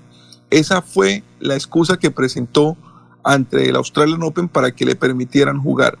¿Cuál es el problema? El problema es que según las fechas y según los reportes que él presentó, él habría estado positivo en el momento en el que dio una entrevista con equipo en Francia y en el momento en el que se dio unas fotos, por lo que ahora su gobierno, el gobierno serbio, que estaba convirtiendo este problema en un problema de Estado y lo apoyaba, ahora le está exigiendo y le está diciendo que probablemente lo va a castigar por el mal manejo de la pandemia. Entonces, Novak Djokovic, antivacunas, queriendo jugar el Australian Open, el Australian Open queriéndolo dejar jugar, ha convertido toda esta serie de eventos en una novela y el día de hoy el primer ministro australiano citó una rueda de prensa, todos pensaban que era para hablar de el caso de Novak Djokovic, al final lo ignoró completamente porque para los australianos ellos están haciendo lo correcto. Ellos están colocándole trabas y colocándole peros a una persona que que ha mentido en las pruebas para la excepción médica. Hasta el día de hoy, Novak Djokovic va a jugar el Australian Open, ya apareció en el cuadro, como le decía, apareció rankeado número uno en el cuadro, como corresponde, pero en cualquier momento puede ser deportado de Australia. Cuando llegó a Australia ya lo mantuvieron aislado y lo mantuvieron eh, en una serie, en un, tipo de cárcel que al final era un hotel, pero lo mantuvieron solo para eh, evitar y para, eh, sí, para evitar el contagio de otras personas y para hacer el proceso migratorio correspondiente a una persona que se está acusando de haber presentado pruebas falsas. Novak Djokovic ha hablado, ha dicho que se equivocó en su buena fe, que está tan de moda en nuestro país, fue asaltado en su buena fe, que ha tenido errores eh, humanos. Su padre lo ha comparado con Espartaco, el esclavo que llegó a liberar a su pueblo. Eh, su padre no colabora definitivamente eh, con las declaraciones, pero esto se convirtió en un caos. Pueda jugar o no pueda jugar, es un Australian Open distinto. La gente piensa que seguramente si llega a la cancha, el pueblo y la afición no va a estar con él. Hay que mirar cómo termina esta novela, pero empezó muy raro el ambiente para el tenis mundial que tenía su primera cita importante esta próxima semana en la ciudad de Melbourne, Australia. Oiga, eh, Diego, ya para terminar, escuchamos al doctor Pumarejo, alcalde de Barranquilla, decir que para el próximo partido, haya o no haya Omicron, será el aforo 100% eh, eh, para el partido Colombia-Perú. Y lo sí. único que se va a exigir es el carnet de vacunación. Por ahora me parece bien, no sé si alguna, eh, alguna tutela. A mí, me parece, a mí me parece terriblemente mal. Sí, no pero estamos en campaña, sí. estamos en campaña electoral, estamos en un año de efervescencia del pueblo. Este año es el año que mejor le va al pueblo, de todo tipo. Este, este año es el año que a la, a la masa que vota eh, le va mejor en, en, en, este próximo cuatrenio, porque este año estamos conquistándolos, entonces hay que hacer cualquier cosa para, para que la gente eh, se sienta eh, favorecida por sus dirigentes y por su clase política.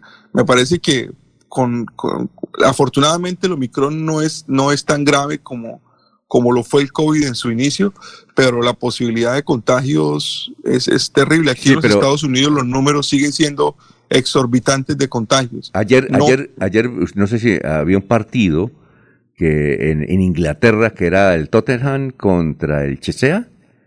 Eh, y eh, contra el Chelsea, sí. El Chelsea, se, se, se pronuncia Chelsea. Y me puse a mirar las tribunas llenas y lo curioso, diferente a los demás partidos, es que casi nadie llevaba tapabocas. Lo único que llevaban tapabocas eran los que estaban ahí sobre, cerca de la pista. Pero el resto, yo me puse a mirar los paneos que hacían. No, no había gente con tapabocas. Yo inclusive pensé que era un partido grabado, ¿no? Era indirecto. Entonces, sí, el deporte mundial está siendo muy laxo con la, con la pandemia, sobre todo porque la enfermedad no es tan mortal. La mm. enfermedad no es tan mortal. Hay muchísimos números de contagio, muchísimos casos de contagio, pero muy pocos fallecimientos.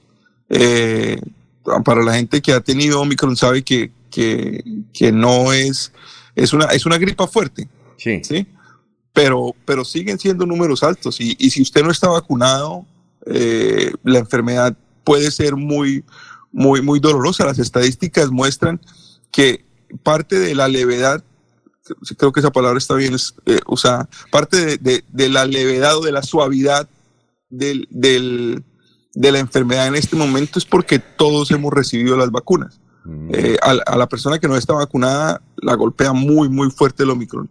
Y, y, a mí me parece un acto de irresponsabilidad, pero también hay que tener en cuenta que hay compromisos comerciales, hay compromisos de, de dinero. Eh, eh, es una decisión difícil, pero este año todo lo que favorezca al pueblo va a pasar. Pues muchas gracias. Se me fue. Se le fue la voz. Se fue. Muy amable porque me... esto toca tomar agüita. No sé, se me fue mal el agua. Eh, muchas gracias, Diego, y nos vemos mañana, ¿no? Sí, señor. Un placer escucharlos y, y que estén muy bien. El tapabocas, Alfonso. Quíteselo porque si Deportivos no... Carvajal. En calzado, ropa y accesorios deportivos. La tienda número uno de Bucaramanga. Compre calidad, compre diseño, compre moda y tecnología. Compre original. Compre Deportivos Carvajal. Aproveche los descuentos y las promociones de temporada. Deportivos Carvajal, cabecera La Isla Cañaveral, Centro Comercial Cacique y Outlet de la calle 36, carrera 26 esquina. Deportivos Carvajal, las mejores marcas a tus pies. Hay más noticias. Muchas noticias, muchas noticias en Melodía 1080 AM. Soel Caballero está en Últimas Noticias de Radio Melodía 1080 AM. Buenos días, Alfonso, para usted, para los compañeros, igualmente para todos los oyentes. En un terreno de dos hectáreas podría edificarse la sede del SENA para Puerto Wilches, una propuesta en la que ya trabajan el alcalde de esa localidad, Jairo Tóquica, y el subdirector del Centro Industrial y Desarrollo Tecnológico de esa institución, Edgar Gómez. De acuerdo con lo manifestado por el mandatario de los wilchenses, se está haciendo la gestión con la gobernación de Santander y parte del sector productivo del municipio para proyectar la sede del SENA que beneficiará a varios municipios del Magdalena Medio. Por otra parte, hoy en Barranca Bermeja se llevará a cabo la gran vacunatón por el retorno seguro a clases. Toda la comunidad educativa del Distrito Especial podrá acceder a las vacunas contra el COVID-19 para primera, segunda y tercera dosis. La actividad se llevará a cabo desde las 8 de la mañana y hasta las 2 de la tarde en instituciones educativas como Intecoba, Diego Hernández de Gallego, Megacolegio Juan Francisco Sarasti, El Castillo, Camilo Torres Restrepo, Ciudadela Magdalena Medio, San Marcos de Llanito, Blanca Durán de Pailla del Corregimiento El Centro. Noticias con las que amanece el distrito. Continúen compañeros en estudios en últimas noticias de Melodía 1080 AM. Ya son las 7 eh, de la mañana, 19 minutos. Es que esto del tapabocas le, me ¿Sí? produce alergia, pero bueno, hay que, hay que usarlo, ¿no? Eh, de Don Nelson Zipagauta, que se repone, como dice usted, don Laurencio, una gripa, dice, el tema de Novak Djokovic es muy sencillo. No se ha vacunado y en Australia no está permitido que ingresen personas sin la dosis respectiva. ¿De qué depende todo de la decisión del ministro de Inmigración, Alex Huac, sobre una nueva retirada de su visado y su posible deportación a Australia. Hoy aparece en la cuadra del torneo de Australia, pero corre riesgo de que lo deporten. La ley es muy clara, podrá ser el, el mejor del mundo y todo lo que quiera, pero Australia exige la vacunación.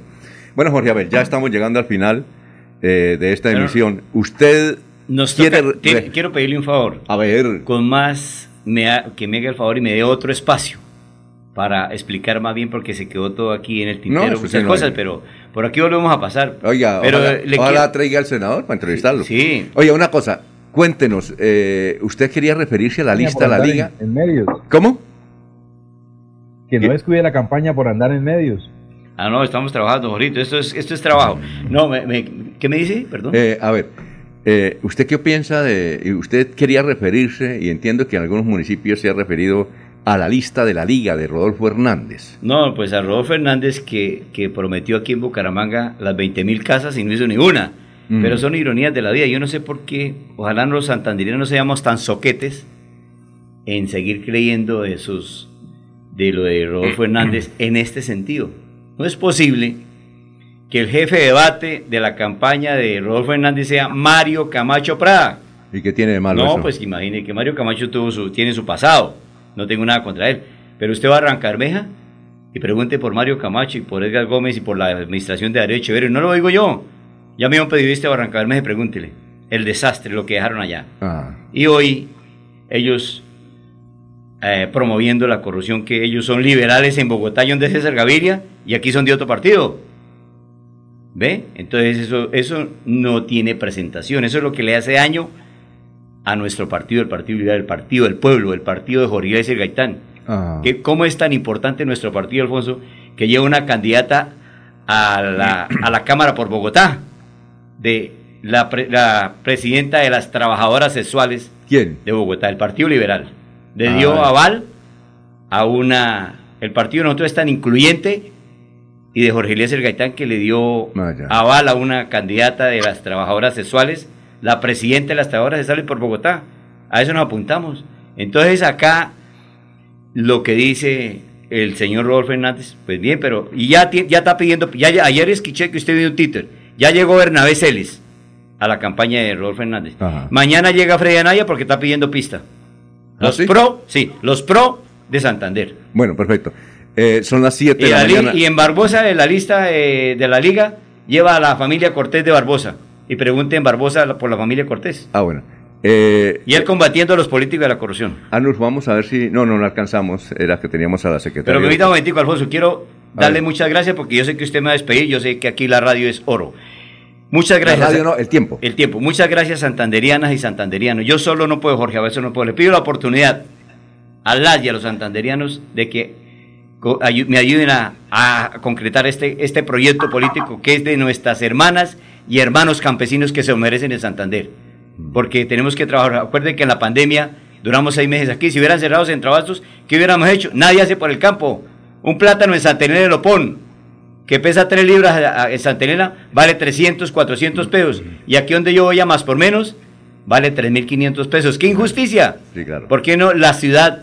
Le pido que me ayuden a concretar, que me den la oportunidad, marcando por el senador Mario Alberto Castaño la L y el número 9, y por el ingeniero de las vías, de las placahuellas, para nuestras hermanas y hermanos campesinos, el ingeniero César Moreno marcando la L y el 102 a la Cámara de Representantes. Todo bandera roja. Muchas gracias, Alfonso. Muchas gracias, Santanderiano, a por la oportunidad que me da, pero quiero que me dé otra oportunidad para hablar de verdad de otros proyectos eh, productivos eh, en el departamento de Santander, de este proyecto político, porque es que nosotros no somos políticos, somos servidores de la comunidad. Ahorita salgo de aquí a hacer mandados allá a la alcaldía, a hacer tres mandados. Yo la que la pasa haciendo mandados. Sí, claro. Yo le he hecho obras a Santander. Yo estoy masificando el gas en el municipio del Peñón, 800 familias. ¿Sabe cuánto valía un cilindro de gas? Valía 80 mil pesos. Hoy como el gas es subsidiado, ya eh, llega ya el gas y paga la gentecita 7 mil, 9 mil, 10 mil pesitos y nos beneficiamos y cuidamos el medio ambiente, no quemamos leña y cuidamos las, las fuentes hídricas para cuidar el agua porque el agua es vida. Bueno, bueno, bueno, muchas gracias, don Jorge Abel. La de irnos, don Jorge, la de irnos. 7 de la mañana, 25 minutos. Don Alfonso, la nueva estrategia que busca aumentar la seguridad en la ciudad que ha iniciado la Policía Metropolitana de Bucaramanga y la Alcaldía Municipal, la ubicación de CAIS móviles en 11 diferentes sectores de la ciudad que estarán vigilando y atendiendo y controlando a eh, los, pos- la comisión de posibles actos delincuenciales. Así que de hoy, CAI móviles en Bucaramanga. La de irnos, don Laurencio. El próximo sábado será suspendido el servicio de energía en varios sectores del centro de Bucaramanga, concretamente en los barrios San Francisco, Alarcón, el centro de la ciudad y zonas de incidencia por arreglos y mantenimiento de redes sociales para el mejor suministro de energía, han dicho desde la empresa electrificadora de Santander. Bueno, muchas gracias. Eh, sigan en la sintonía de melodía en línea.com 1080m. Gracias a todas las personas que nos eh, siguen enviando mensajes. Muy amable por la sintonía. Eh, eh, quiero hacer una pregunta. Si se tiene Omicron y se hace la prueba de COVID, eh, ¿sale positivo? Sí, claro, sale positivo. Luis Carlos Navarro Aldana, cordial saludo. Eh, mis estimados amigos, Camilo Hernández, lamentablemente los actuales candidatos, el único cambio visible que existe por el departamento son los nombres y perfiles de los, de lo contrario, todos están ligados a élites y clanes familiares del departamento con posibles escándalos de corrupción. Son las 7 de la mañana, 26 minutos. Mañana estaremos aquí a las 5 en punto. Adiós. Últimas noticias los despierta bien informados de lunes a viernes. En todas las áreas de la información regional, un periodista de Últimas Noticias registra la información en Radio Melodía 1080 AM y en melodíaenlínea.com. Director Alfonso Pineda Chaparro.